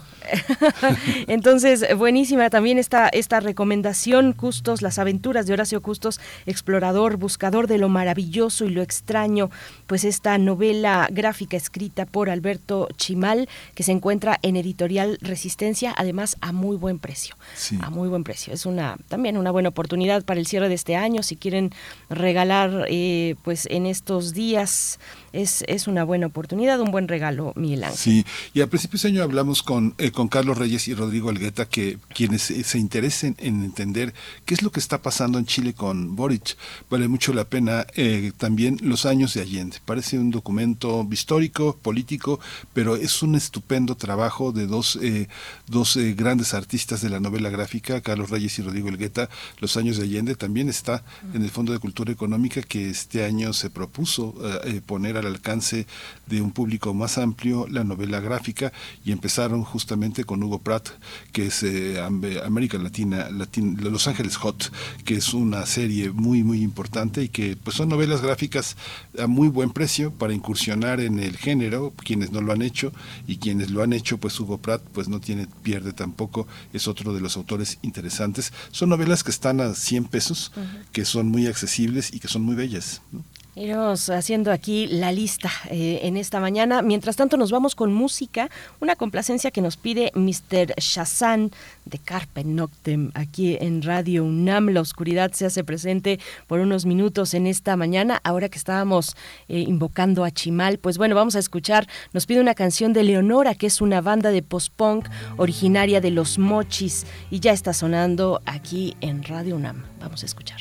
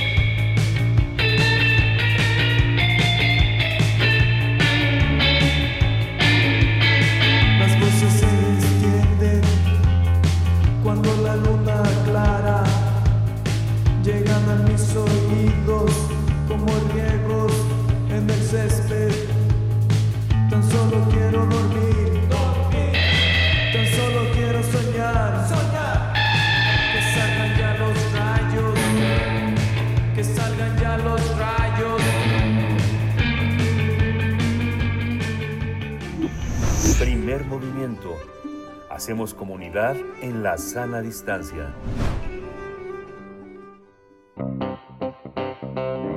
Nota Nacional. Hugo López Gatel Ramírez, subsecretario de Prevención y Promoción de la Salud, informó que el agente infeccioso que provocó el brote de meningitis en el estado de Durango fue a causa de un hongo que se llama Fusarium solani. En la conferencia matutina del pasado martes, el funcionario recordó que no es una enfermedad que se transmite de persona a persona y por el momento se identificó que los casos se suscitaron en cuatro hospitales privados de Durango, en los que, mediante la anestesia, se infestó a mujeres en su mayoría. López Gatel señaló que en los hospitales donde se identificó la práctica ya fueron suspendidos por la Comisión Federal para la Protección contra Riesgos Sanitarios, conocida como la COFEPRIS por sus siglas. Por su parte, la Fiscalía General del Estado de Durango obtuvo siete órdenes de aprehensión en contra de personas presuntamente involucradas en los casos de meningitis, por lo que giró una alerta nacional para su detención, ya que se encuentran prófugos y también eh, se dio parte a la Interpol. Hasta el momento se tienen identificados hasta 1.800 casos de personas que podrían estar infectadas tras estos procedimientos a, los cuales se les está dando seguimiento. De acuerdo con diarios de la entidad, la madrugada de este jueves 15 de diciembre, en el Hospital General 450 se registró el deceso de una mujer a causa de este padecimiento, sumando ya 24 muertes y 72 pacientes con tratamiento. Vamos a hacer este seguimiento al brote de meningitis en Durango y está con nosotros Sujei Luna Herrera. Ella es periodista, reportera, conductora del noticiero Tiempo y Espacio de Canal 10 en Durango. Le agradecemos mucho que esté con nosotros. Eh, bienvenida, Sujei Luna Herrera. Buenos días. Hola, ¿qué tal? Buenos días. Los saludo con gusto, Berenice Camacho, Miguel Ángel Quemain. Saludo con muchísimo gusto a todos, a toda su audiencia. Y pues bueno, seguimos viviendo un hecho sin precedentes en Durango, eh, este caso de meningitis, eh, que hasta el momento pues ha cobrado la vida de 25 personas. Ayer en las últimas 24 horas fallecieron dos mujeres, estamos hablando ya de 25 fallecimientos, 73 casos confirmados. Escuchaba un poco el intro que ustedes daban a conocer y sí, son 1.800 casos sospechosos que involucran a cuatro hospitales, en este caso Santé, Del Parque, Vicaba y San Carlos. Hospitales que debo mencionar, eh, sobre todo el Santé y Del Parque, eh, llamaron la atención porque son hospitales que de cierta manera eran reconocidos aquí en la capital duranguense, más el Santé, con casi 20 años eh, operando. Sin embargo, pues evidentemente este hecho que les repito sin precedentes ha llamado la atención no solo de Durango, sino de México y del mundo entero. Los especialistas que han llegado actualmente a Durango han mencionado que ni siquiera tienen registros en otros países que se haya registrado este tipo de brote de meningitis, que bien lo decían, no es contagiosa. pero que según las líneas de investigación, que son tres, eh, tiene que ver con el proceso en la anestesia e incluso pues las sustancias que se aplicaron. Uh Luna, bueno, eso, ¿qué se sabe? Ya eh, lo, decíamos en la introducción, el subsecretario de Salud, Hugo López Gatel, daba este escenario en esta semana, un agente infeccioso causado, eh, este brote de meningitis causado por un hongo. ¿Qué, eh, ¿Qué se sabe del proceso precisamente en estos, pues, en esos momentos de anestesia espinal que desafortunadamente, pues, afecta a mujeres en particular? ¿Qué es lo que sabemos? ¿Qué han dicho? Bueno, también en, en semanas anteriores se dijo por parte de las autoridades que estaría una comisión especial revisando el tema, revisando los casos para dar con el origen de esta meningitis. Ahora ya lo sabemos. ¿Qué más nos han dicho? Eh, mira, Berenice, eh, hace unos días la misma fiscal general del Estado, Señoría de la Garza, eh, quien estaba dando de seguimiento junto con COFEPRIS, COPRISET de la investigación, decía que COFEPRIS les entregó una información donde se descartaba que el medicamento estuviese contaminado, porque en un principio era lo que se decía, esto obviamente pues llamó mucho la atención porque de entrada era lo que se presumía, que en el medicamento estaba el hongo fusarium que ustedes bien mencionan. Pero Cofepris hizo una segunda, en una primera entrega, bueno, se dijo de varias irregularidades en los hospitales, pero en esta segunda entrega dicen, a ver, ya hicimos los análisis en, en las sustancias y no se encontró que estuvieran contaminados. Entonces, ahora se van enfocado la línea de investigación hacia el proceso, el protocolo interno dentro de los quirófanos y las condiciones de los quirófanos, es decir, los utensilios, todo lo instrumental con el que hicieron los procedimientos, porque eran tres líneas de investigación, nada más recordándolo, el medicamento, condiciones, en este caso de los quirófanos, y las condiciones de, de los instrumentos que se utilizan en una cirugía. Esas eran las tres líneas de investigación. ¿Qué se sabe hasta el momento? La última actualización que se hizo es que COFEPRIS encontró 33 irregularidades dentro de los quirófanos, dentro de los hospitales que han sido clausurados hasta el momento. Por mencionar algunas de las irregularidades, porque son muchísimas, está efectivamente el protocolo, las condiciones de los quirófanos, algunos ni siquiera contaban con ventilación, no había permisos en algunos hospitales como el DICABA, que esto llama mucho la atención porque entonces la pregunta es, ¿qué estaba haciendo COPRICET, la Comisión para la Protección contra Riesgos Sanitarios del Estado de Durango? no tenía permiso, estaba operando así. Esto evidentemente abre pues la interrogante si había corrupción o no en la operación de estos hospitales. Em, el manejo de los medicamentos también se encontró irregularidad porque cuando eh, checan, en este caso los refrigeradores donde introducen las sustancias, por ejemplo, eh, de las anestesias, la morfina, la bupi, que en, su, en un principio pues también se estaba investigando si estaba contaminada, eh, se dieron cuenta que tapaban los frascos con algodón, ni siquiera lo hacían de la manera correcta o reutilizaban la sustancia, que según anestesiólogos, otros especialistas mencionan es, se abre el frasco y lo que vaya a necesitar el paciente y luego se desecha. La cuestión es que ese mismo frasco pues era utilizado para otras pacientes. Entonces estamos hablando de irregularidades en los procedimientos para la aplicación de la anestesia. Son las, son, son las irregularidades o los puntos que más destacó la fiscal general del Estado, Sonia No porque la fiscalía lo diga, fue la entrega que hizo la Comisión Federal para la Protección contra Riesgos Sanitarios. Eso es lo que encontraron en esos hospitales. Ahora bien, se habla efectivamente de siete órdenes de aprehensión que involucran a los dueños de los hospitales. Aquí podríamos llamarlos que son los autores intelectuales, pero entonces dicen, y los autores materiales, quienes estuvieron dentro de los quirófanos haciendo los procedimientos, ¿se va a abrir una investigación contra ellos o no? Ya se dio a conocer que sí también se abre investigación contra las personas que estuvieron dentro de los quirófanos. Esto confirmado por la misma Fiscalía General del Estado, es decir, el hecho no se centra nada más en los dueños de los hospitales, sino también hay un seguimiento hacia médicos en este caso que estuvieron al interior de los quirófanos operando a las pacientes.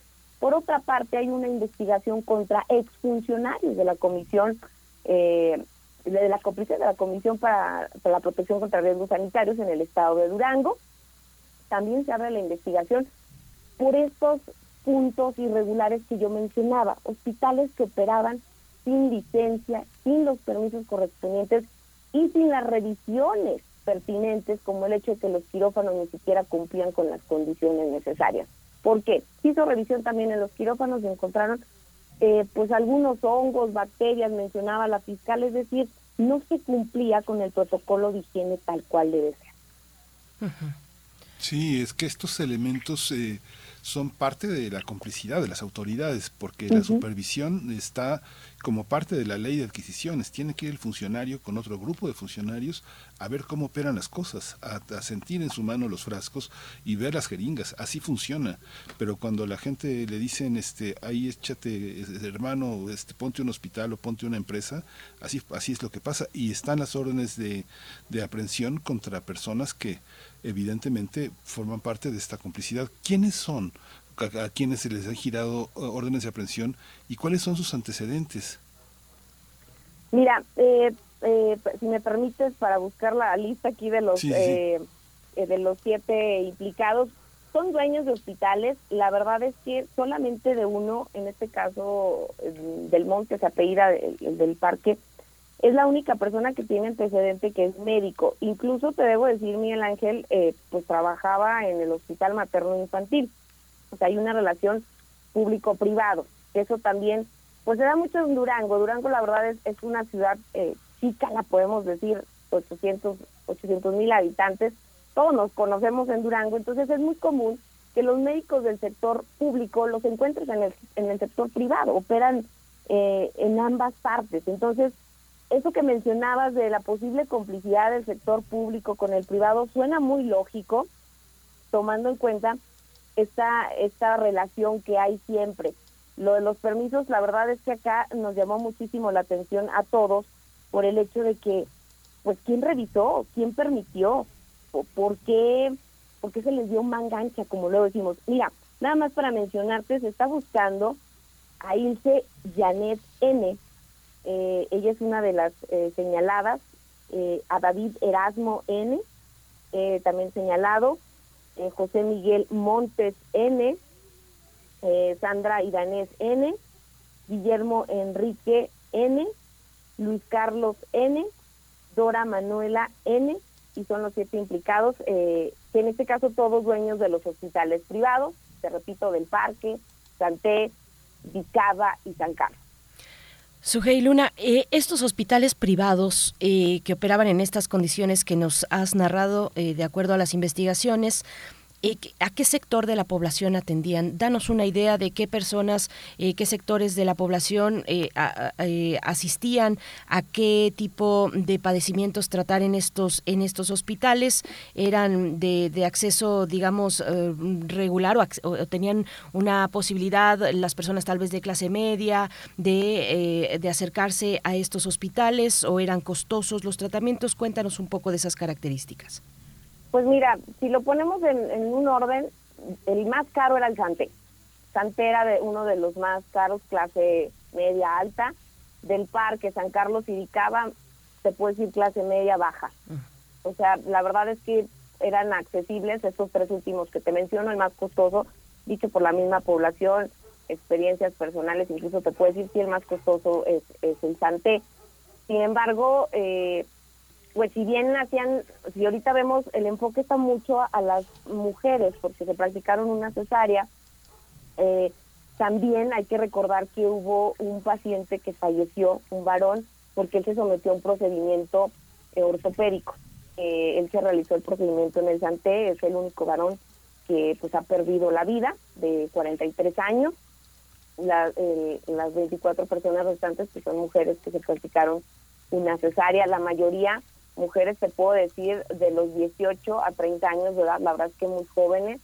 Eh, nos, nos pasaban hace un par de días eh, la actualización de los niños huérfanos que han quedado, estamos hablando de 41 niños huérfanos, que en este caso la atención la estaban dando directamente estatal. Eh, y esto es lamentable porque así como hay madres que por primera vez iban a dar a luz, hay madres que pues era su segundo o tercer hijo.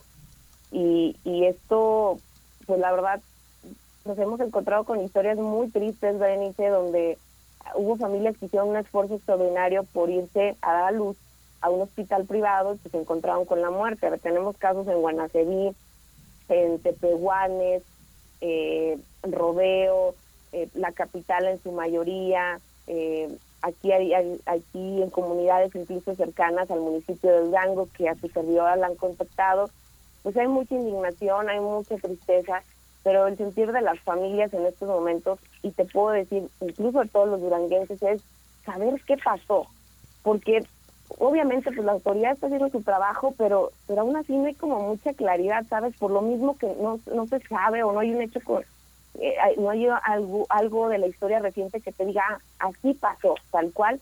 Los mismos médicos nos han dicho, a ver, estamos aprendiendo como pasó con el COVID, estamos aprendiendo con el tratamiento porque no había pasado.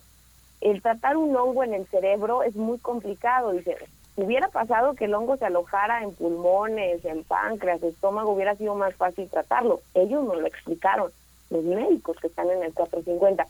Pero estamos aprendiendo con la enfermedad, estamos aprendiendo con el tratamiento. Entonces, eh, ha sido eso complicado porque imagínate, las familias con la desesperación van con los médicos y les dicen, oiga, pues díganos qué va a pasar, se va a recuperar o no.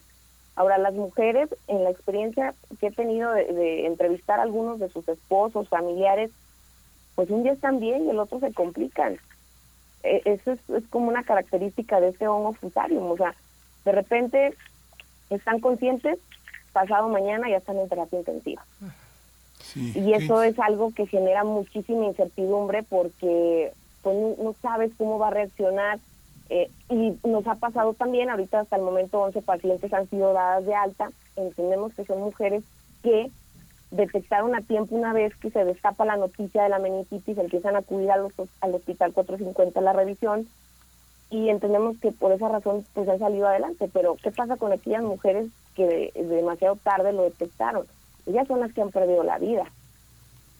Sí, sí, comentábamos que eh, mi compañera Bernice y yo que bueno la, la visión la visión de un periodista como tú, Sujei Luna, es que hay muchas preguntas que los demás no se hacen porque no les importa a la gente, ¿no? Eso que hablas de eh, los huérfanos, los familiares, los padres, de verdad, yo creo que parte de este oficio que tenemos y que defendemos con tanto orgullo es que nos importan los demás y por eso es tan trascendente esta noticia. Sujei, muchas gracias por tu por tu este por tu profesionalismo y tu interés. Muchas gracias por estar con nosotros esta mañana. Gracias a ustedes, Berenice Camacho, Miguel Ángel Quemain, por abrirme el micrófono y pues nosotros este, estamos aquí dándole seguimiento, insisto, a este hecho sin precedentes que nos ha marcado a los duranguenses, que nos tiene con la incertidumbre, pero también con ese interrogante saber qué pasó, que nos cuenten a detalle qué pasó. Hay muchas líneas de investigación, se señalan a algunos responsables, pero al final pues todavía no hay un resultado y esperemos que, que se dé pronto, porque lo merecen las familias que hoy están de luto, lo merecen las familias que ahorita están afuera del hospital 450 esperando a su familiar a que salga con bien y lo merecemos los duranguenses. Ahorita te puedo decir que el hospital materno infantil, que es público, está al 100% de su capacidad. Nadie quiere ir a dar a luz a los hospitales privados. Claro, claro, sí, esta, este temor entre la población, entre las mujeres que tienen ya eh, agendada o su, su proceso de cesárea, pues Sujei Luna, lo dicho, muchas gracias por esta presencia, por este compromiso y ojalá que hacia el próximo año podamos al inicio darle una vuelta a lo que, a lo que está ocurriendo con, con estos casos de meningitis por hongo en Durango. Sujei, periodista, reportera, conductora de Tiempo y Espacio de Canal 10 en Durango. Gracias, Sujei Luna. Un abrazo, Berenice, un abrazo, Miguel Ángel. Hasta pronto, buen año. Feliz año. Gracias. Bueno, pues ahí está, 8 con 56 minutos. Vamos a ir con música. Oscar Uzumaki Gon nos está pidiendo esta canción en redes sociales, nos pide en Twitter, nos dice de esta manera, muy buenos días a todos, ya que se acerca la Navidad, quería ver si podían, si pueden poner esta Navidad con la hermandad. ¿Conocen a la hermandad? Y nos manda saludos a todos. Bueno, con esto despedimos la hora, nos despedimos de Radio Nicolaita. El próximo, la próxima semana estaremos por acá, ¿eh? en vivo, eh, primer movimiento. Y bueno, pues mientras tanto, feliz fin de semana Radio Nicolaita. Vamos con música y después al corte.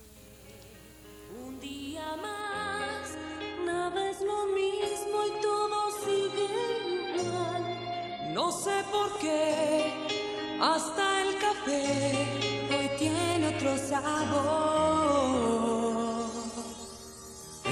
Cielo gris de la ciudad es menos triste de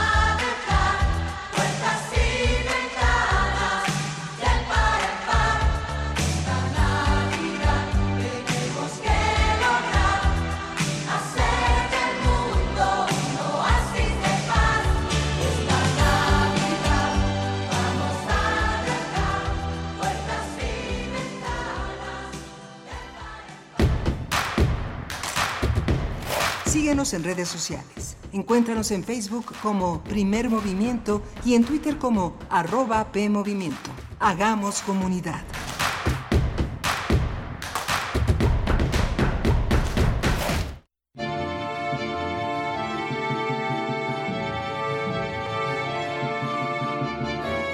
La escena es un fenómeno complejo. Sin duda son los intérpretes quienes más lucen, y son los rostros y las voces que van a permanecer con nosotros mucho tiempo después de la representación. Pero estamos viendo solo una imagen del mosaico. Alrededor de ellos hay un mundo y una maestría para fabricarlo. Como en la actuación, hace falta una mezcla de talento, disciplina y conocimiento para sobresalir en el mundo de la escenografía escénica, tres cualidades que Alejandro Luna poseía. Aprovechó sus estudios en arquitectura para mezclarlos con su formación teatral en la Facultad de Filosofía y Letras de la UNAM, bajo la tutela de grandes leyendas como Enrique Ruelas y Fernando Wagner. Gracias al respeto que él mismo buscaba para su labor, logró fundar la Sociedad Autoral de Escenógrafos, en la cual fue presidente de 1975 a 1977, 12 años antes de convertirse en director de teatro en el IMBA en 1989. Distinciones como el Premio Nacional de Ciencias y Artes y el Premio Universidad Nacional por Creación Artística han tenido el gusto de mostrar el nombre de Alejandro Luna en su lista de condecorados. Por su trabajo, talento y amor por el arte, hoy bajaremos el telón más negro y encenderemos la luz más brillante. Descanse en paz, Alejandro Luna. 1 de diciembre de 1939, 13 de diciembre de 2022.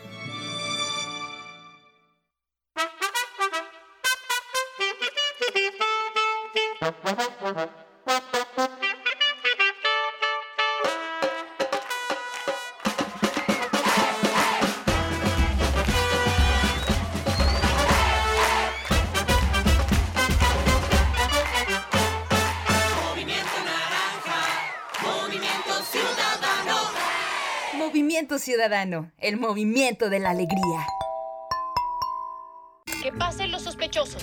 Adelante, refresco. Diga la frase. Soy muy rica. Refresco, lleno de azúcar que puede causar diabetes y sobrepeso. Papas. Grasosito. Sus grasas trans dañan el corazón y aumentan el colesterol. Instantánea. Con saborizante. Sabores. Con tanto sodio aumenta la presión arterial y el riesgo de enfermedad del corazón. ¿Reconoces al culpable? Sí, todos. Los culpables de una mala alimentación provocan daños a la salud. Los alimentos saludables cuidan de ti. Secretaría de Gobernación. Gobierno de México. Cultivemos el gusto por el arte escrito y el ejercicio de la imaginación al lado de María Ángeles Comezaña en Al compás de la letra. Rutas literarias para viajar entre textos, poemas y cartas. Todos los jueves a las 18 horas por el 96.1 de FM. Radio UNAM. Experiencia sonora.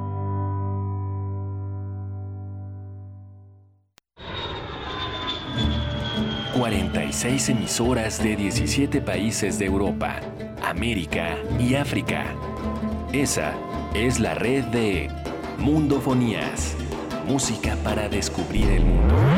Todos los sábados a las 18 horas por el 96.1 de FM. Radio UNAM. Experiencia sonora.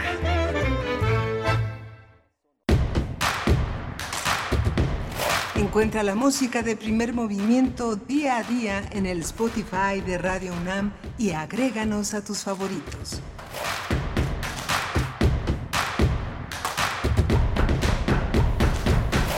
Hola, buenos días. Ya son las 9 de la mañana con cuatro minutos de este viernes 16 eh, de diciembre, cierre de muchas actividades académicas, escolares, y estamos aquí en primer movimiento eh, en este viernes. Rodrigo Aguilar en la producción ejecutiva, Arturo González en la, en la, en la mesa de controles en la cabina de Radio UNAM y Violeta Berber en la asistencia de producción. Eh, mi compañera Berenice Camacho al frente de la conducción. Querida Berenice, buenos días. Buenos días, Miguel Ángel Quemain. Bueno, pues sí, ya muchas personas con un pie eh, o con una mano en la maleta para irse de vacaciones, como tú sueles decir, con los flotis puestos, Miguel sí, sí. Algunos con los flotis puestos ya, eh, y bueno, otros nos quedamos por acá, nos quedamos eh, trabajando un rato más. Todavía estaremos en la próxima semana en vivo. Lo repetimos porque eh, nos han comentado esta mañana, pues nos desean felices vacaciones, que hasta el próximo año, y no, no, no, no, no, todavía vamos a estar la próxima semana por acá, y ya que pase esta, pues sí, ya que pase la próxima semana, nos vamos eh, dos semanas de vacaciones, dos semanas de vacaciones para el, para el equipo de primer movimiento y el lunes 9 de enero de 2023 estaremos de vuelta en estos micrófonos en vivo. Eh, bueno, pues, eh, eh, ¿cómo, ¿cómo van estos preparativos de las fiestas? Cuéntenos, hay que cuidarse, pues sí, nos Sí, agarró esta sexta ola. Hay que cuidarse mucho, Miguel Ángel. Muchos casos eh, de, mm, de influenza, sobre todo, bueno, padecimientos respiratorios por la temporada y, bueno, pues sí, es necesario cuidarse, volver a ciertas precauciones que se habían relajado naturalmente, pues porque uno quiere convivir, quiere salir y hacer su vida normal, pero bueno, pues esta sexta ola nos regresa a un escenario de precaución, una vez más, tener precaución, cuidarnos en lo personal, que es finalmente cuidar nuestro entorno, ¿no? Sí, fíjate que ayer tuve oportunidad de, eh, asistir a una unidad del IMSS, eh, justamente a la que llaman medicina preventiva, y le preguntaba, jóvenes médicos de una amabilidad extraordinaria, le- le- le- les preguntaba si las declaraciones, toda esta cuestión mediática que había hecho el subsecretario Gatel, sobre las vacunas para jóvenes que se las quitaban a las personas mayores, decían que no, que no habían tenido ningún impacto, que tenían muchísimas, muchísimas solicitudes de jóvenes, ¿no? Y, y- y los mismos médicos que están aplicando las vacunas y las enfermeras son jóvenes también. Yo creo que no estarán, cuando mucho, al borde de los 30 años, y comentaban que que sí hay una gran conciencia en la población de jóvenes sobre la necesidad de vacunarse, porque justamente, como decía el doctor Mauricio Rodríguez Álvarez, este, van a salir, van a ir a, mucha, a muchas posadas, van a ir a muchas eh, cuestiones de, viajes, regresar a sus lugares y quieren regresar prevenidos. No no hay esa idea ¿eh? que de, de que los jóvenes le quitan lugar a las personas mayores, sino eh, todo lo contrario. Las personas jóvenes tienen una conciencia también de que tienen que tener eh, inmunidad para proteger a sus personas mayores. Y justamente co- consultaba ayer eh, todo el tema que a la salida de clases tiene que ver con las personas que se rezagaron, los niños que se rezagaron en su segunda dosis que se aplicó en octubre. Eh, eh, que se aplicó en octubre la primera dosis, había que dejar pasar un mes para aplicar la segunda, todavía hay cerca de 20 hospitales en la Ciudad de México públicos que dependen de la Secretaría de Salud que están aplicando, que hay dosis y que justamente, como decía el doctor Mauricio Rodríguez, van a estar en contacto con muchos adultos en posadas, en fiestas, y es la oportunidad para cerrar el ciclo. ¿Tú crees que eh, la estadística que tienen es que más del 60, de- alrededor del 60% de los niños que se pusieron la primera dosis no regresaron? O sea, es algo muy impresionante, pero digo, me puse a consultar a partir de la conversación que tuvimos con Mauricio Rodríguez Álvarez, me puse a hacer una pequeña consulta y no regresaron. Hay una convocatoria, desgraciadamente no está tan pública, para que regresen y se pongan la segunda dosis antes de que termine el año. Pues sí, sí, qué importante y qué bueno que lo mencionas, Miguel Ángel. Bueno, pues a veces uno se queda sin, pa- sin palabras, no, no se puede creer pues que ante una necesidad tan obvia, ¿no? tan evidente como la protección que brinda la vacuna a, a los más pequeños, un camino que fue largo, fue larga la espera para que las vacunas, esa protección fundamental llegara al, a todos los eh, grupos sociales. Y bueno para desaprovecharla de esa manera pues no hay que recordar si ustedes si ustedes tienen cercana a una persona que no ha llevado a, a ese pequeñito o pequeñita a su segunda dosis de la vacuna pues eh, recuérdenle, recuérdenle que es el momento. Y también está todavía, si uno se acerca a los centros de salud, eh, están dando la prioridad, por supuesto, para adultos mayores y para niños también y personas eh, comprometidas eh, en su sistema inmunitario para la vacuna de la influenza, pero, pero también hay oportunidad para el resto de la población en algunos casos, cuando, bueno, pues no, no llega la gente suficiente a algunos centros de salud, pues si uno se acerca, le pueden aplicar también la vacuna de la influenza. Miguel Ángel tiene una prioridad, por supuesto, pero, pero hay suerte, al, eh, o- sí hay posibilidad, oportunidad de que cualquier persona se pueda acercar y, y- y aplicar la vacuna de la influenza que se está cruzando muy fuerte con, eh, con COVID-19, con estas subvariantes de Omicron que están circulando actualmente en nuestro país. Hay que cuidarnos, sí, Sí. nos vamos de vacaciones y va Sí. a estar muy muy bien eh, necesario descanso ahora que está pues también en la discusión pública el tema de las vacaciones de la ampliación de las vacaciones que ya fue aprobado eh, pero pero bueno en este caso y en esta coyuntura hay que cuidarse mucho para regresar bien bien y, en la mejor condición posible hacia el próximo año 2023 Miguel Ángel. Sí, y justamente también el Instituto Nacional de Enfermedades Respiratorias también tiene en sus límites una pequeña, ni tan pequeña campaña tratando de que la gente que tiene tos de más de tres se- semanas a, dos meses acuda a los servicios de salud porque la la tos constante es, pone a las personas susceptibles a tener otro tipo de compromisos con enfermedades respiratorias, con infecciones, sobre todo por la irritación que produce la fricción de la tos. Así que hay que armarse de valor. Quien pueda ir al INER y consultar todo lo que tiene a la página del INER, iner.gov.mx y consultar estas campañas, hay que acercarse a su consultorio, a su doctor, a su médico, a donde pueda que tenga autoridad para ver, para tratarse esa tos persistente que en muchos casos es post-COVID. ¿no? Sí, Miguel Ángel, bueno, lo comentó aquí mismo Mauricio Rodríguez en esta semana. Eso precisamente lo que tú estás eh, anotando en este momento, lo comentamos con Mauricio Rodríguez y ustedes revisan el podcast, van a encontrar esa, bueno, si no lo escucharon en su momento, van a escuchar esa, esa conversación en el podcast de, de Primer Movimiento en esta, en esta semana, el podcast de Radio UNAM, radiopodcast.unam.mx. Miguel Ángel, bueno, pues ahí está. Hablando de la, de la garganta, pues mira, con este Estamos frío, con ¿verdad? nosotros, sí. Hay, decías, hay que armarse de valor, pero también de paciencia. ¿no, Sí, claro, sí. Porque de pronto pues sí se puede pues tardar uno más de lo, hay que llegar muy temprano para tener la ficha, eh, tardar un poquito más de lo que, de, de, de lo que se considera en un principio, pues porque llega mucha, mucha gente, por supuesto, Sí, y se mezclan ya los padecimientos. Eh, Sí, sí. yo ayer me aventé una, una buena jornada que eh, personas como de nuestra formación aprovechamos para andar haciendo preguntas y meternos en todas partes, pero sí fue una larga, una larga espera en el IMSS. Sí, pero pero gentil, afortunadamente. Mucha gente que llega y que llega con su bastón, llega en condiciones difíciles y que, pues por supuesto, tiene, tiene la prioridad. ¿no?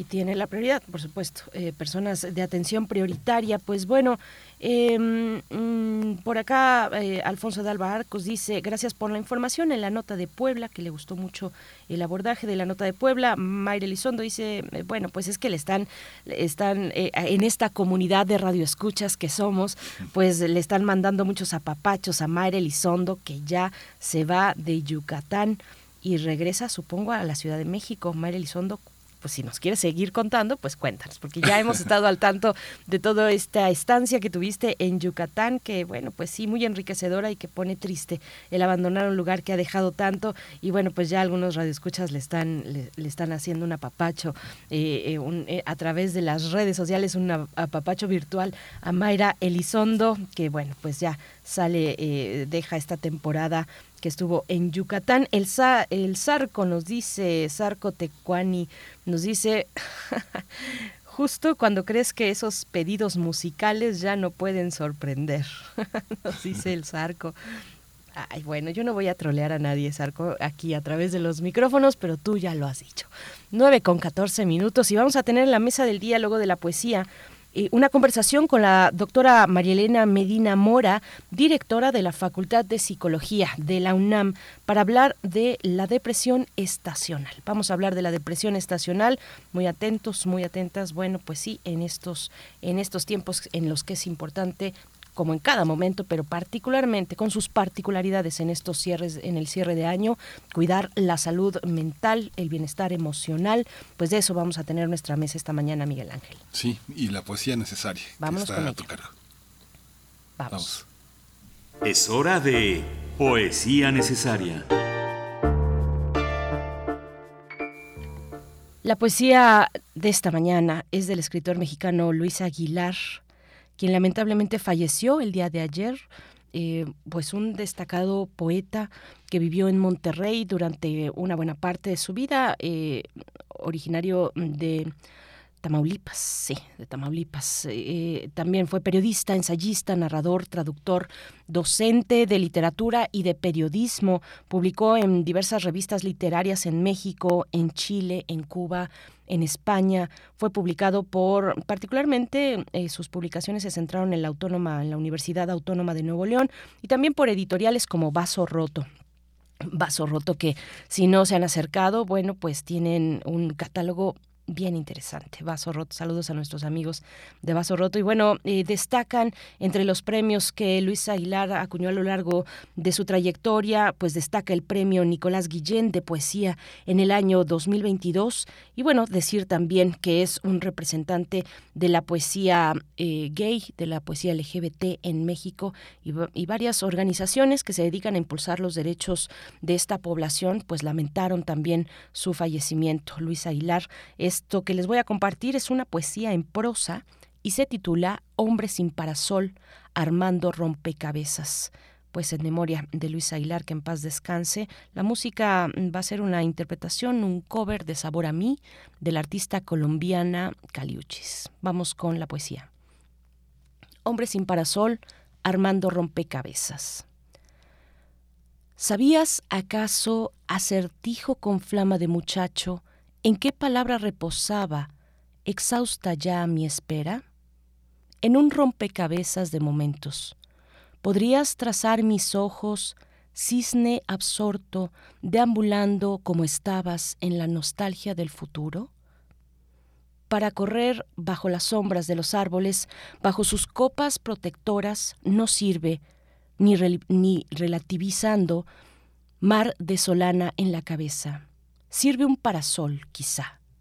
Tal vez mi bizarría, su cúmulo de aliento que, va, ve, que ve caer mis senos. Si alzo la mano apenas es porque a la palabra comprender no le basta deletrearse.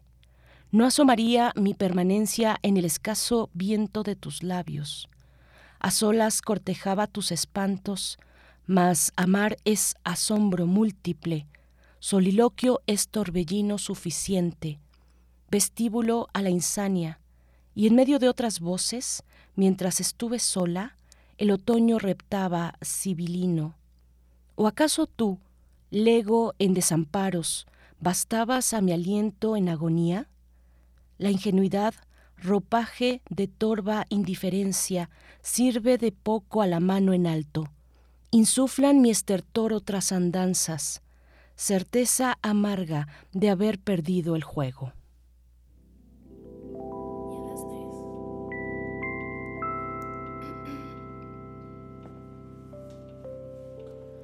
Tanto tiempo disfrutamos de este amor, nuestras almas se acercaron, tanto así que yo guardo tu sabor, pero tú llevas también sabor a mí. Si negaras mi presencia en tu vivir, bastaría abrazarte y conversar.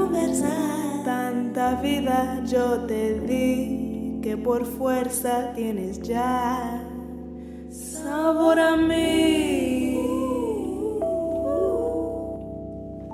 No pretendo, ser tu dueña.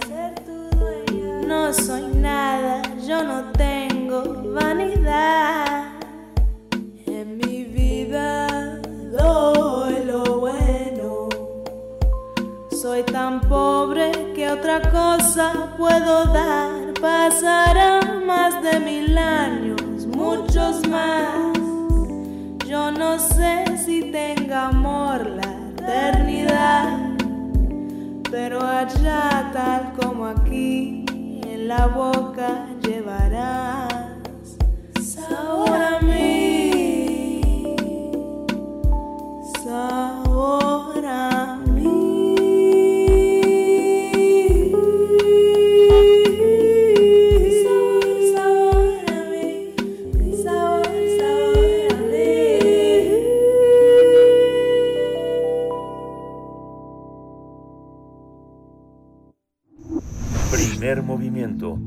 Hacemos comunidad con tus postales sonoras. Envíalas a primermovimientounam.gmail.com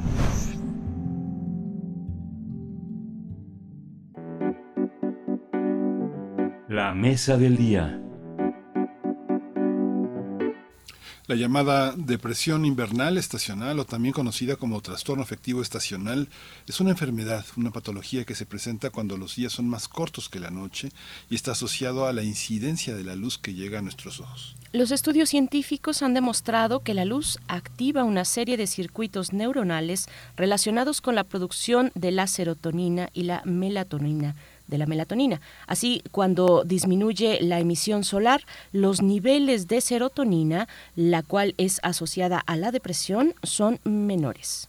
Esta situación favorece el aumento de los niveles de melatonina, circuitos que tienen que ver con nuestros ciclos biológicos y que podrían crear síntomas depresivos. Especialistas han señalado que este trastorno no debe confundirse con la sensación de tristeza, que también se presenta como un estado de ánimo en esta época del año, la cual se asocia a los procesos de cierre de ciclos de vida, término del año y la reflexión sobre lo sucedido en un periodo de tiempo.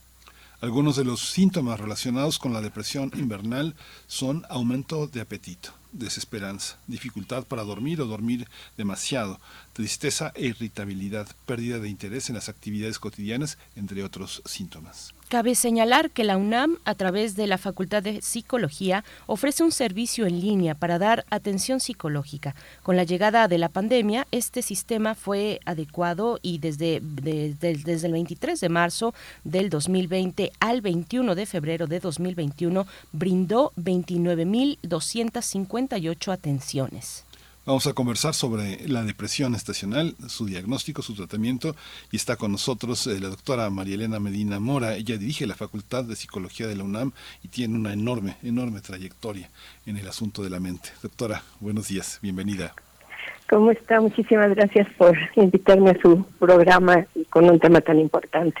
Gracias, doctora María Elena Medina Mora, bienvenida. Eh, pues bueno, ¿qué es, qué es la? Vamos a tener los conceptos claros. ¿Qué es la depresión estacional? Que en efecto, como lo mencionábamos en la introducción, se puede confundir con eh, esta cuestión del cierre propiamente de ciclos, de un ciclo que termina, de las metas, tal vez de las metas no cumplidas, de un tipo de frustración eh, más en una cuestión emocional por la pérdida de algún ser querido durante el año se puede confundir con esa otra parte que también tiene el cierre de año, eh, doctora Medina Mora.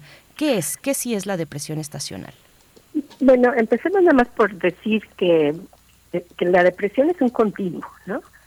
Y eh, nosotros podemos empezar a estar tristes, eh, pues una tristeza a veces que nos impide hacer nuestras actividades diarias, que nos impide disfrutar cosas que tenemos a la mano, y cuando esta este, se convierte en una enfermedad es porque ha, pasado la capacidad de la persona para manejar estos, estos sentimientos de tristeza y entonces, eh, digamos, tiene pues días completos, varios días este, durante varios, un tiempo importante de sentirse deprimido, de no poder hacer actividades diarias, de perder o subir de peso, de tener ideas de muerte, en fin, hay una serie de factores que nos hablan de que la persona ya ha enfermado y que entonces necesitamos pedir ayuda. ¿no?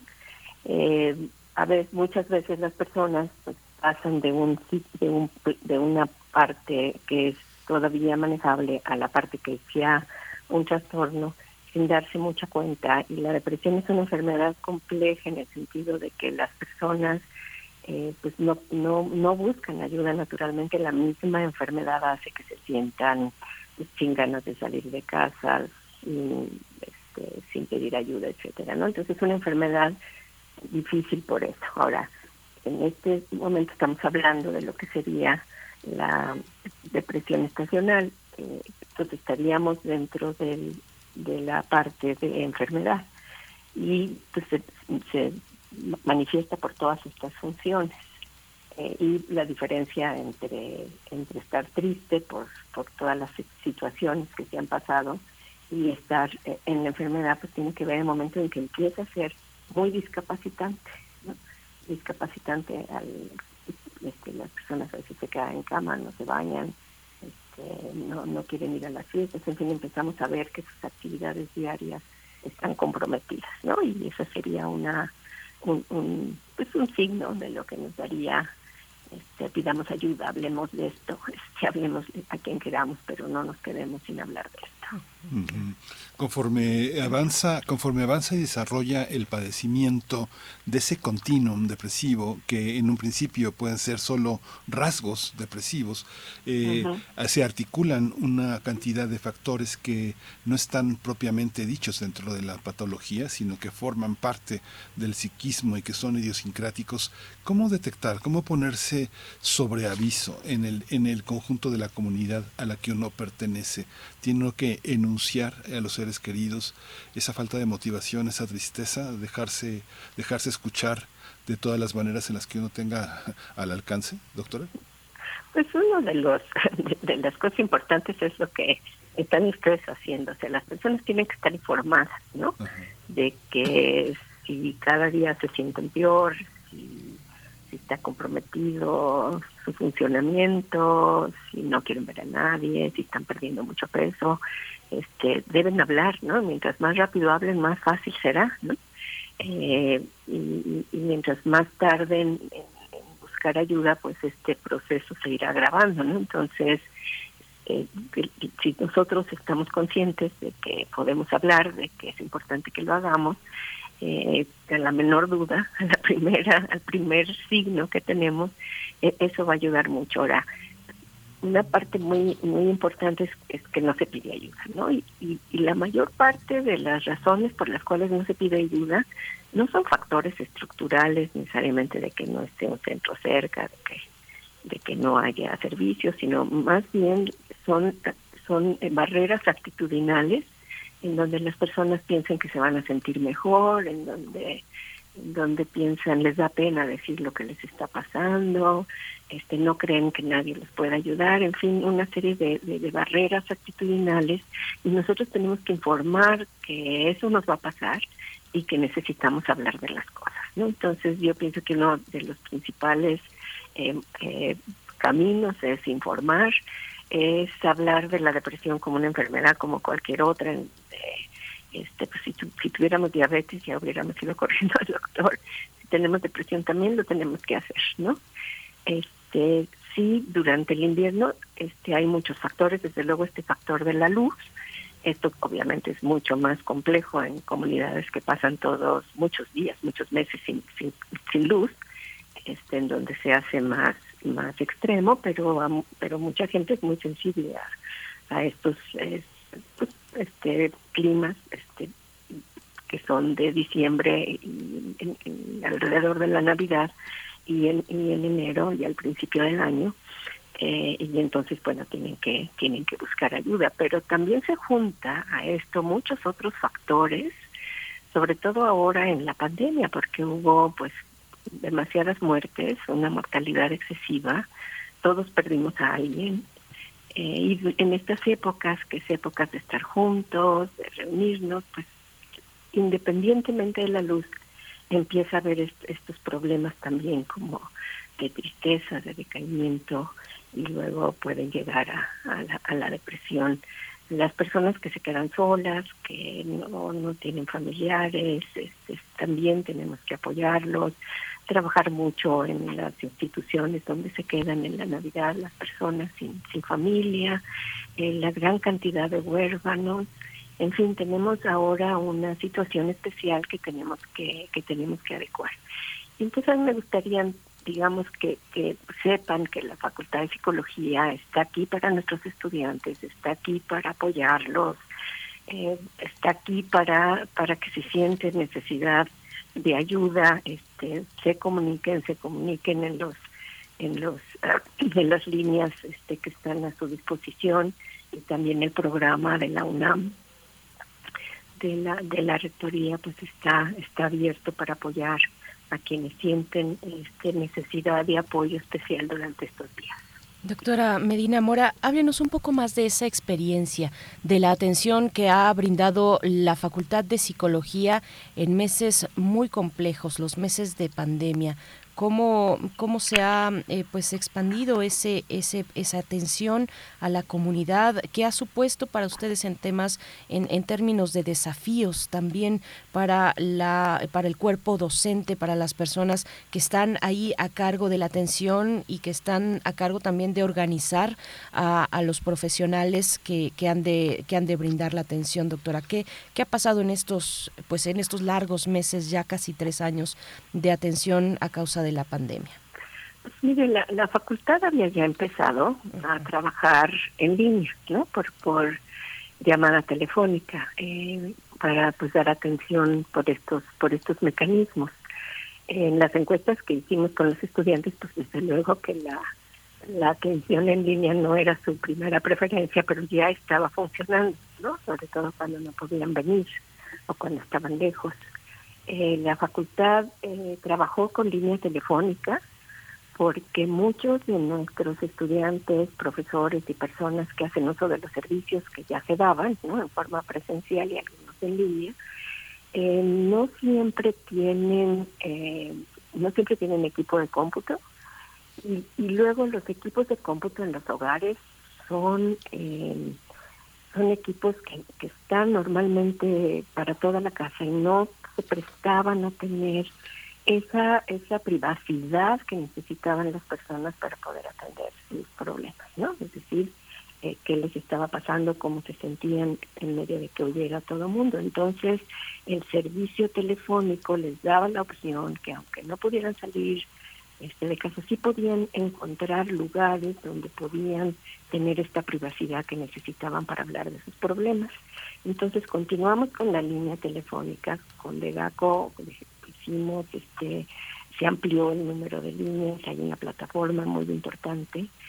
Y se trabajó para dar atención tanto a la facultad como a otras escuelas y facultades dentro de la dentro de la de la UNAM y de sus campus y pues atendimos alumnos que estaban fuera en la pandemia que no habían podido regresar a México y también este la Secretaría de Salud hizo una convocatoria para poder eh, apoyar a, todos los estados. Lo que se hizo entonces fue eh, con la plataforma apoyar a través de un instrumento que ya se había desarrollado y que se mejoró y validó para que las personas pudieran este, contestar un cuestionario y de acuerdo con los resultados del cuestionario se les ofrecía un consejo breve, unas intervenciones psicosociales, porque digamos había afectación en el bienestar, pero no llegaba a ser enfermedad, y después, de acuerdo con el grado, eh, se les recomendaba, se hizo un código QR para que las personas pudieran firmar un consentimiento informado de que querían que les ofreciéramos tratamiento y de acuerdo con los resultados, bueno, ellos entonces nos daban su, correo para poder hablar con ellos y ya se les indicaba lo que se ofrecía. En la coordinación con la Secretaría de Salud, lo que se hizo fue trabajar con esta plataforma que armó la Secretaría de Salud, una red de atención de más de 80 servicios que dieron servicios gratuitos para todo el país y se, entonces se canalizó a las personas a los servicios disponibles y en ese tiempo pues está el programa Espora que también depende de la, de la, facultad. Trabajó este con psicoterapeutas entrenados que dieron servicios gratuitos. Eh, la, Asociación Psiquiátrica Americana dio también tiempo de psiquiatría. Y así le puedo decir este, centros dentro de la UNAM y fuera de la UNAM. Y pues fue un fue algo muy muy provechoso me parece que nos permitió estar juntos también en esa época, junto con el Instituto de Psiquiatría, se hizo otro programa para atender al personal de salud. El personal de salud, pues, como usted sabe, tuvo muchísimo, muchísimo impacto en su propio bienestar.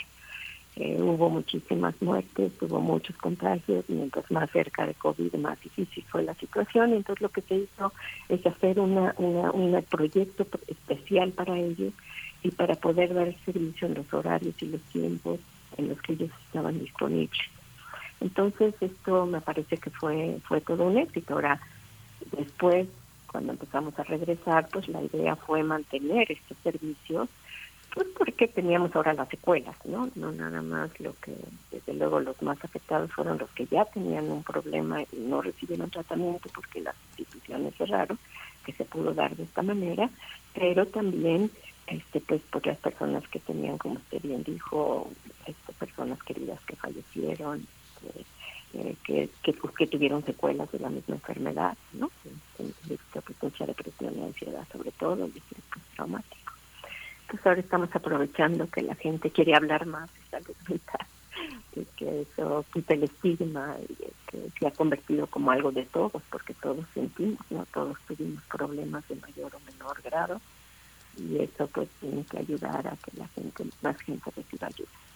Sí, hay una, hay una también, como usted dice, la información es, es, es fundamental porque muchas veces en los medios en los que nos desarrollamos, en los que se desarrolla mucha gente, hay dificultad para reconocer las emociones y uno se da cuenta de que es la primera educación en donde el niño eh, pretende reconocer este que tiene, tristeza o tiene rabia o tiene está aburrido o está triste o, o, extraña a alguien. Y en el contexto que hemos tenido de violencia intrafamiliar, de violencia doméstica, eh, eh, distinguir las emociones es muy difícil porque no se distinguen, porque hay miedo, porque hay rabia, porque hay frustración. Hay muchas que son muy intensas y que una vez que la situación se calma, no se sabe uno muy bien dónde está y dónde está. Y en el regreso a la escuela también ha sido muy difícil porque hay una enorme incertidumbre también en lo que va a pasar. ¿Cómo distinguir esto en una comunidad estudiantil que en muchos casos nos damos cuenta de que no tiene muy claro qué es lo que siente? ¿eh?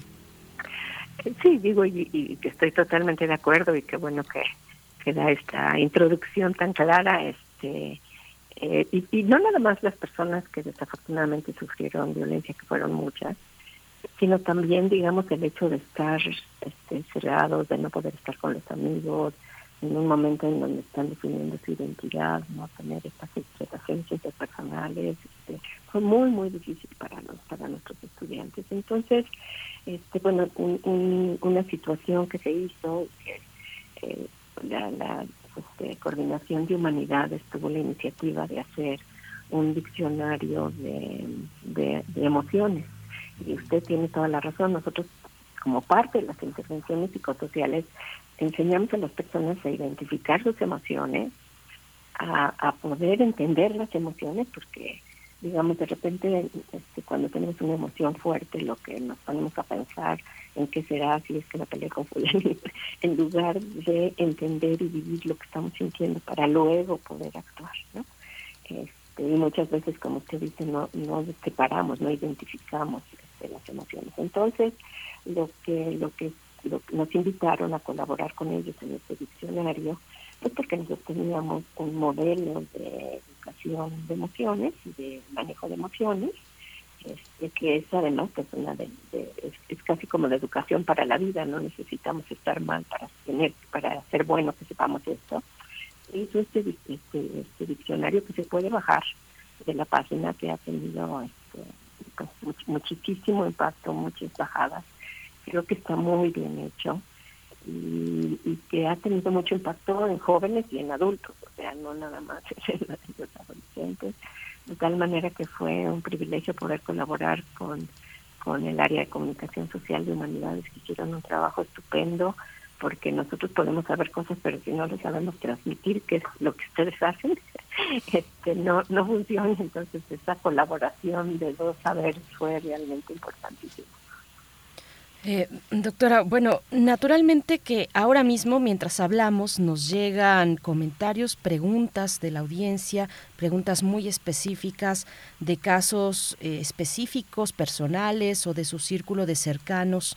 Eh, qué, hacer con un familiar que tiene mm, depresión o eh, tendencia tal vez o que ha tenido eh, en algún momento de su vida eh, ha tenido depresión preguntan por acá. Bueno varios casos no depresión persistente aún cuando el familiar está medicado y que asiste a terapia. Nos llegan estas preguntas para usted doctora y por supuesto que sería pues imposible y, y pues irresponsable incluso dar dar dar una, una una sesión así a distancia, pero en estas condiciones, pues, pero yo lo que le pido entonces es un, eh, pues, la ruta, digamos, eh, la guía que hay que seguir o las guías eh, que hay que seguir para acercarnos a profesionales, para acercarnos desde la comunidad universitaria a los servicios que brinda nuestra Facultad de Psicología y nuestra universidad. ¿Cuál es la recomendación para estas preguntas que nos empiezan a llegar, doctora? Este, sí, sí pueden pueden este, consultar las las líneas este, las líneas y las ligas que están disponibles, pero hay muchas veces, pues, este, si es si es una situación un poco más grave, el seguro social, este, los alumnos están tienen seguro social, eh, están también los los centros de salud, hay una este, un programa de línea de vida que tiene el Consejo Nacional contra las Adicciones en sus centros de tratamiento que atiende salud mental y adicciones, o sea, uno de los grandes avances que hizo la Secretaría de Salud al inicio del sexenio eh, fue eh, unir los servicios de salud mental y adicciones. Y esto porque digamos una persona que tiene un problema de adicción grave una proporción de más del 85% tiene también un trastorno mental y muchas personas que tienen un trastorno mental también van a recurrir o han recurrido a, abuso de sustancias. Entonces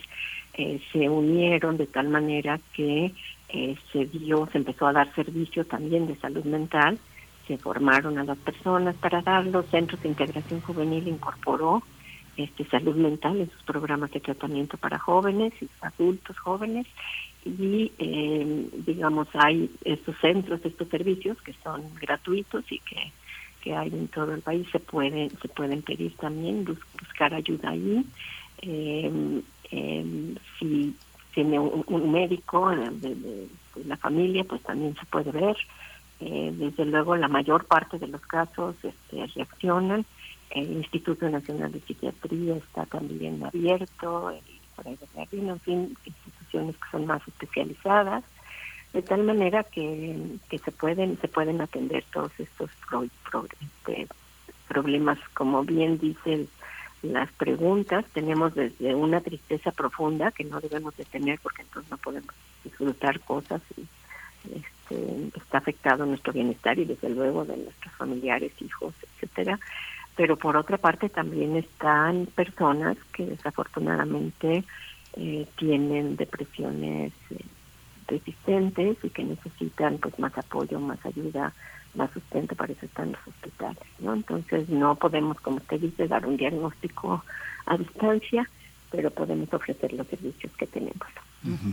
Ustedes de nuestras grandes especialistas internacionales en el tema de adicciones, doctora, y me imagino que desde el inicio de su trabajo ha enfrentado muchos prejuicios sociales en temas, en temas de la adicción, de ver la medicina y la ayuda como una posibilidad de adicción, cuando en realidad mucha gente toma medicamentos para dormir, eh, temas vigoréxicos, temas de diabetes, eh, muchos temas que tienen que ver incluso con el dolor crónico. Hay muchos medicamentos, no sé, pienso un medicamento de uso común que se compra sin receta, como la pregabalina, por ejemplo. Todos esos factores, eh, ¿cómo enfrentar el tema de la farmacología? de una manera más, ah, más, más abierta. Los medicamentos no son, no son enemigos, ¿no? Pues no, este, digamos, el, el primer paso normalmente son psicoterapias, eh, pero cuando se requiere medicamento porque, pues porque ya este, se está en una fase de, enfermedad, eh, pues este, los medicamentos son son este muy efectivos y por ejemplo los medicamentos para para la depresión no son medicamentos controlados, no causan dependencia, pero la gente tiene mucho prejuicio, ¿no?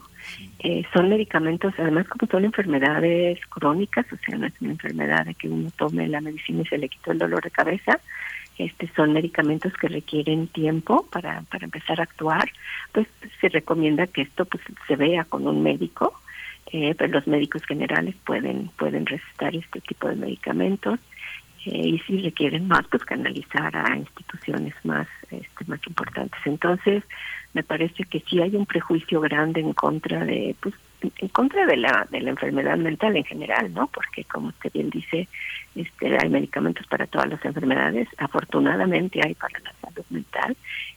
en los años 50 se empezó a ver este, el desarrollo de estos medicamentos en el siglo pasado y eso hizo que se vaciaran los hospitales, ¿no? realmente tienen un papel importantísimo, hay que este, hay que verlos con, con, con ayuda, eh, pero desde luego este no pues no estigmatizarlos para sentirnos peor, ¿no? sino para que nos ayuden. Sí, el estigma ya, ya lo ha comentado en varias ocasiones, no estigmatizar, tener apertura, comprensión. Eh, doctora, le pregunto, eh, ¿sabemos en qué medida, en qué porcentaje afecta este padecimiento, la depresión invernal eh, estacional, a la población mexicana?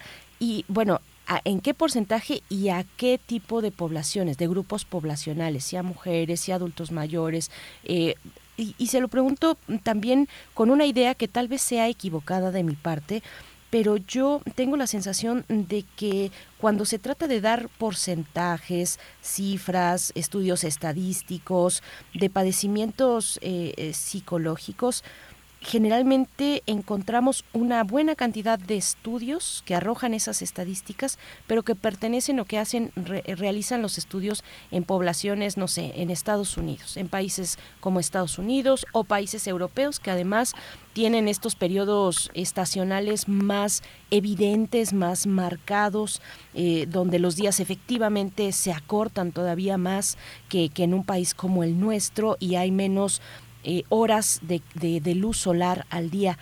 Esto, esto es así, bueno, preguntándole si es, si, si es que es esa, mi percepción es correcta de que hay más estudios y más estadísticas en países como Estados Unidos, y en, el caso de México, ¿qué sabemos? ¿Qué sí sabemos de, del porcentaje de población que puede estar, eh, pues, eh, digamos, afectada por esta, por este padecimiento de depresión invernal, doctora?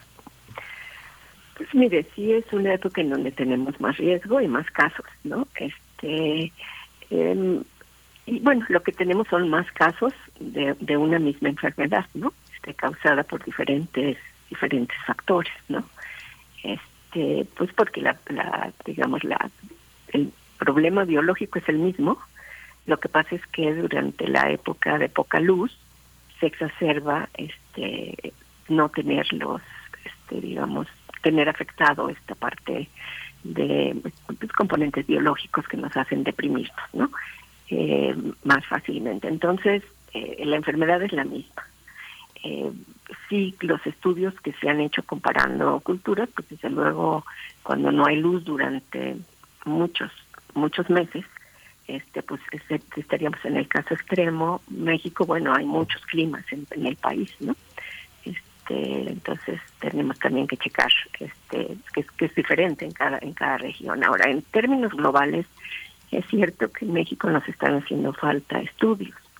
Eh, Desafortunadamente, la encuesta de epidemiología psiquiátrica, que es la que nos permite ver todos estos factores de, de cómo va creciendo, cómo se está dando el tratamiento, qué, qué factores de riesgo están incrementando, etcétera, pues no se ha hecho recientemente y sí se requiere una.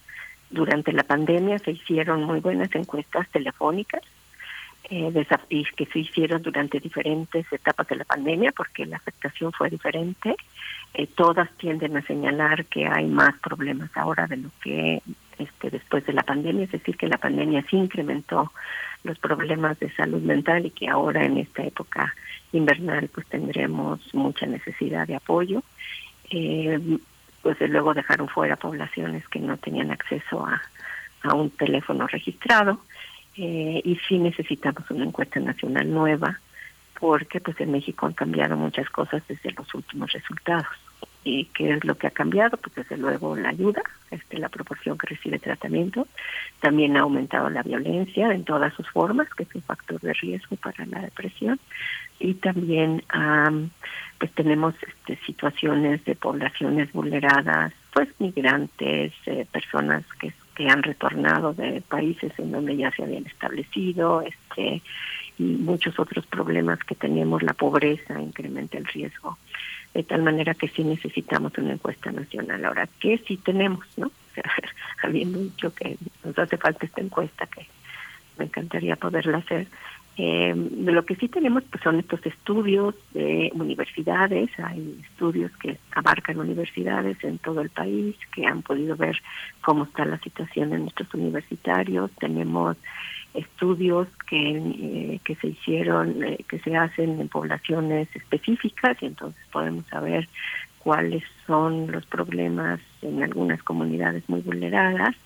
Eh, tenemos los registros de solicitud de ayuda, tenemos desafortunadamente los registros de intentos o de muerte por suicidio, de tal manera que podemos estar monitoreando más o menos cómo, cómo estamos cómo estamos y podemos incorporar todas todas estas estadísticas. Las estadísticas de tratamiento son muy importantes, pero nos dan los casos más graves y pues no tenemos los casos menos graves. Si me pregunta por tipo de población, pues desde luego el, el- la depresión, o sea, todos los trastornos internalizados son más frecuentes en las mujeres, principalmente la depresión y los trastornos de ansiedad. Eh, los hombres se enferman igual que nosotros, nada más que hacen otras cosas. Por ejemplo, tienen más problemas de conducta, más problemas de abuso de sustancias. Ahora, las mujeres jóvenes están creciendo mucho también el, abuso de sustancias y aunque la, los trastornos todavía son más frecuentes en hombres, está creciendo en las generaciones jóvenes.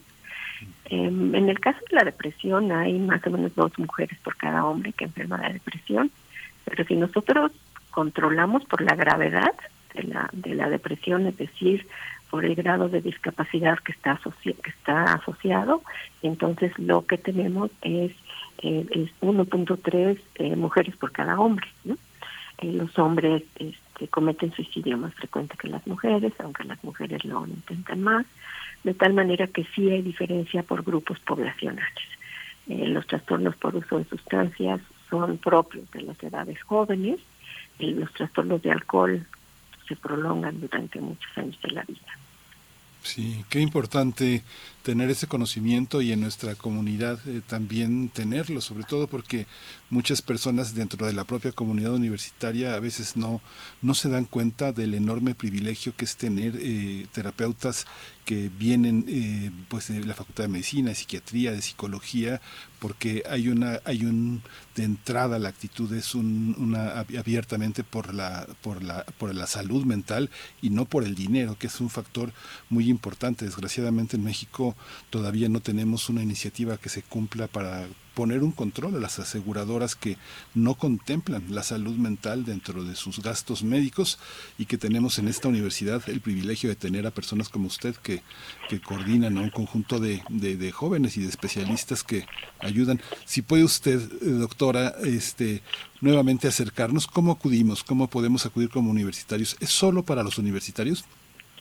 No, este, este, la, la, la atención la atención se da global, si tenemos este separados los los universitarios de, otras poblaciones porque nos interesa tener los datos, pero sí sí se da servicio a, muchas poblaciones. Este, entonces, bueno, hay un programa, el, el rector, eh, cuando, que ha sido siempre muy sensible a los programas de bienestar y al bienestar de los alumnos, eh, hizo una pues estuvo preocupado desde, desde de la salud mental desde antes de la pandemia y pues con la pandemia se hizo pues mucho más evidente que su iniciativa era importantísima y entonces sí se tiene estos estos elementos eh, los tenemos eh, a disposición de la comunidad universitaria y en la Facultad de Psicología damos también apoyo a las poblaciones que están que están fuera digamos que no que, que, que, digamos se les da servicio a poblaciones de muchos lados. También porque pues parte de los programas de atención lo que nos dan es la posibilidad de formar a nuestros terapeutas no este entonces pues tenemos programas para niños y programas para para adultos mayores no nada más para estudiantes eh, y no nada más para la facultad no entonces esto pues, estos son los elementos pues que son que son importantes. Este el, lo que lo, este, tenemos el, el programa de mi salud es mental que, que, se, que se tiene en una liga que es HTTPS eh, dos, los guiones y los este, los signos que siempre vienen acompañados y se llama misalud.unam.mx este en donde pueden pueden pueden abrir este tipo de servicios también en la Facultad de Psicología pueden verlo a través de, la, de las páginas de Facebook. La ENEO tiene un programa también de atención, un call center, que es www.eneo.unam.mx. Eh, y eh, este también en seguridad, en espacio hay este el programa de mi salud mental donde están incorporados todos los servicios de la UNAM y entonces ahí pueden también este este pedir ayuda, este hacer hacer el contacto y este pues nosotros estamos pendientes. Pues muchas gracias, eh, doctora Marilena Medina Mora, directora de la Facultad de Psicología de la UNAM, por este tiempo eh, y por estas coordenadas que nos ayudarán a acercarnos a los servicios que brinda nuestra universidad y la propia Facultad de Psicología.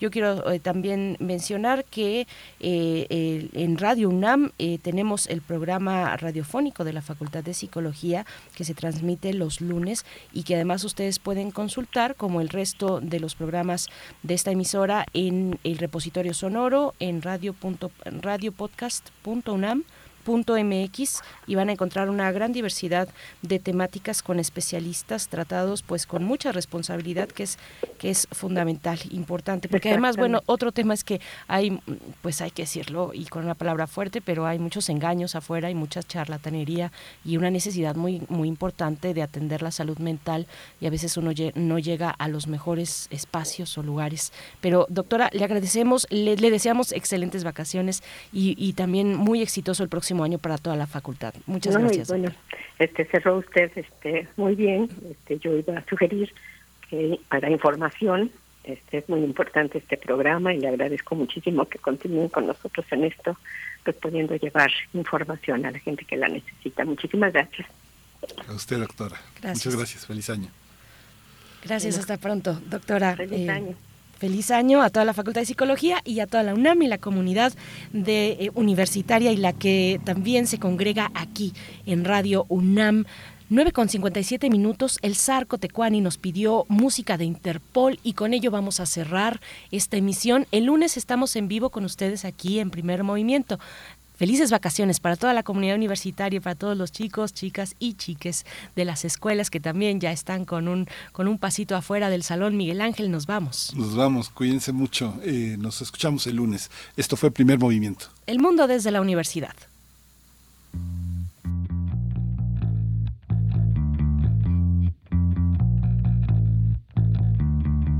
Rosemary, heaven restores you in life. You're coming with me through the aging, the fearing, the strife. It's the smiling on the package, it's the faces in the sand, it's the thought that moves you upward, embracing me with two hands. Right, we'll take you places, yeah, maybe to the beach.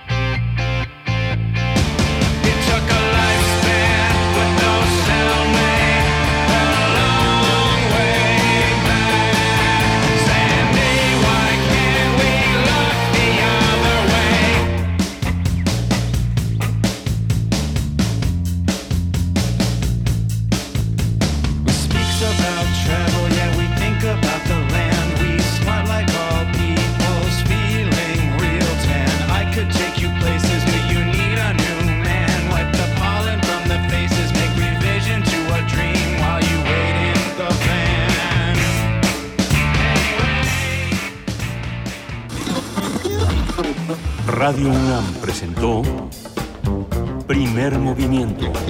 El mundo desde la universidad. Con Berenice Camacho y Miguel Ángel Gemain en la conducción. Rodrigo Aguilar y Violeta Berber, producción. Antonio Quijano y Patricia Zavala, noticias. Miriam Trejo, coordinación de invitados. Tamara Quirós, redes sociales. Arturo González, operación técnica. Locución, Tessa Uribe y Juan Staca. Quédate en sintonía con Radio UNAM. Experiencia sonora.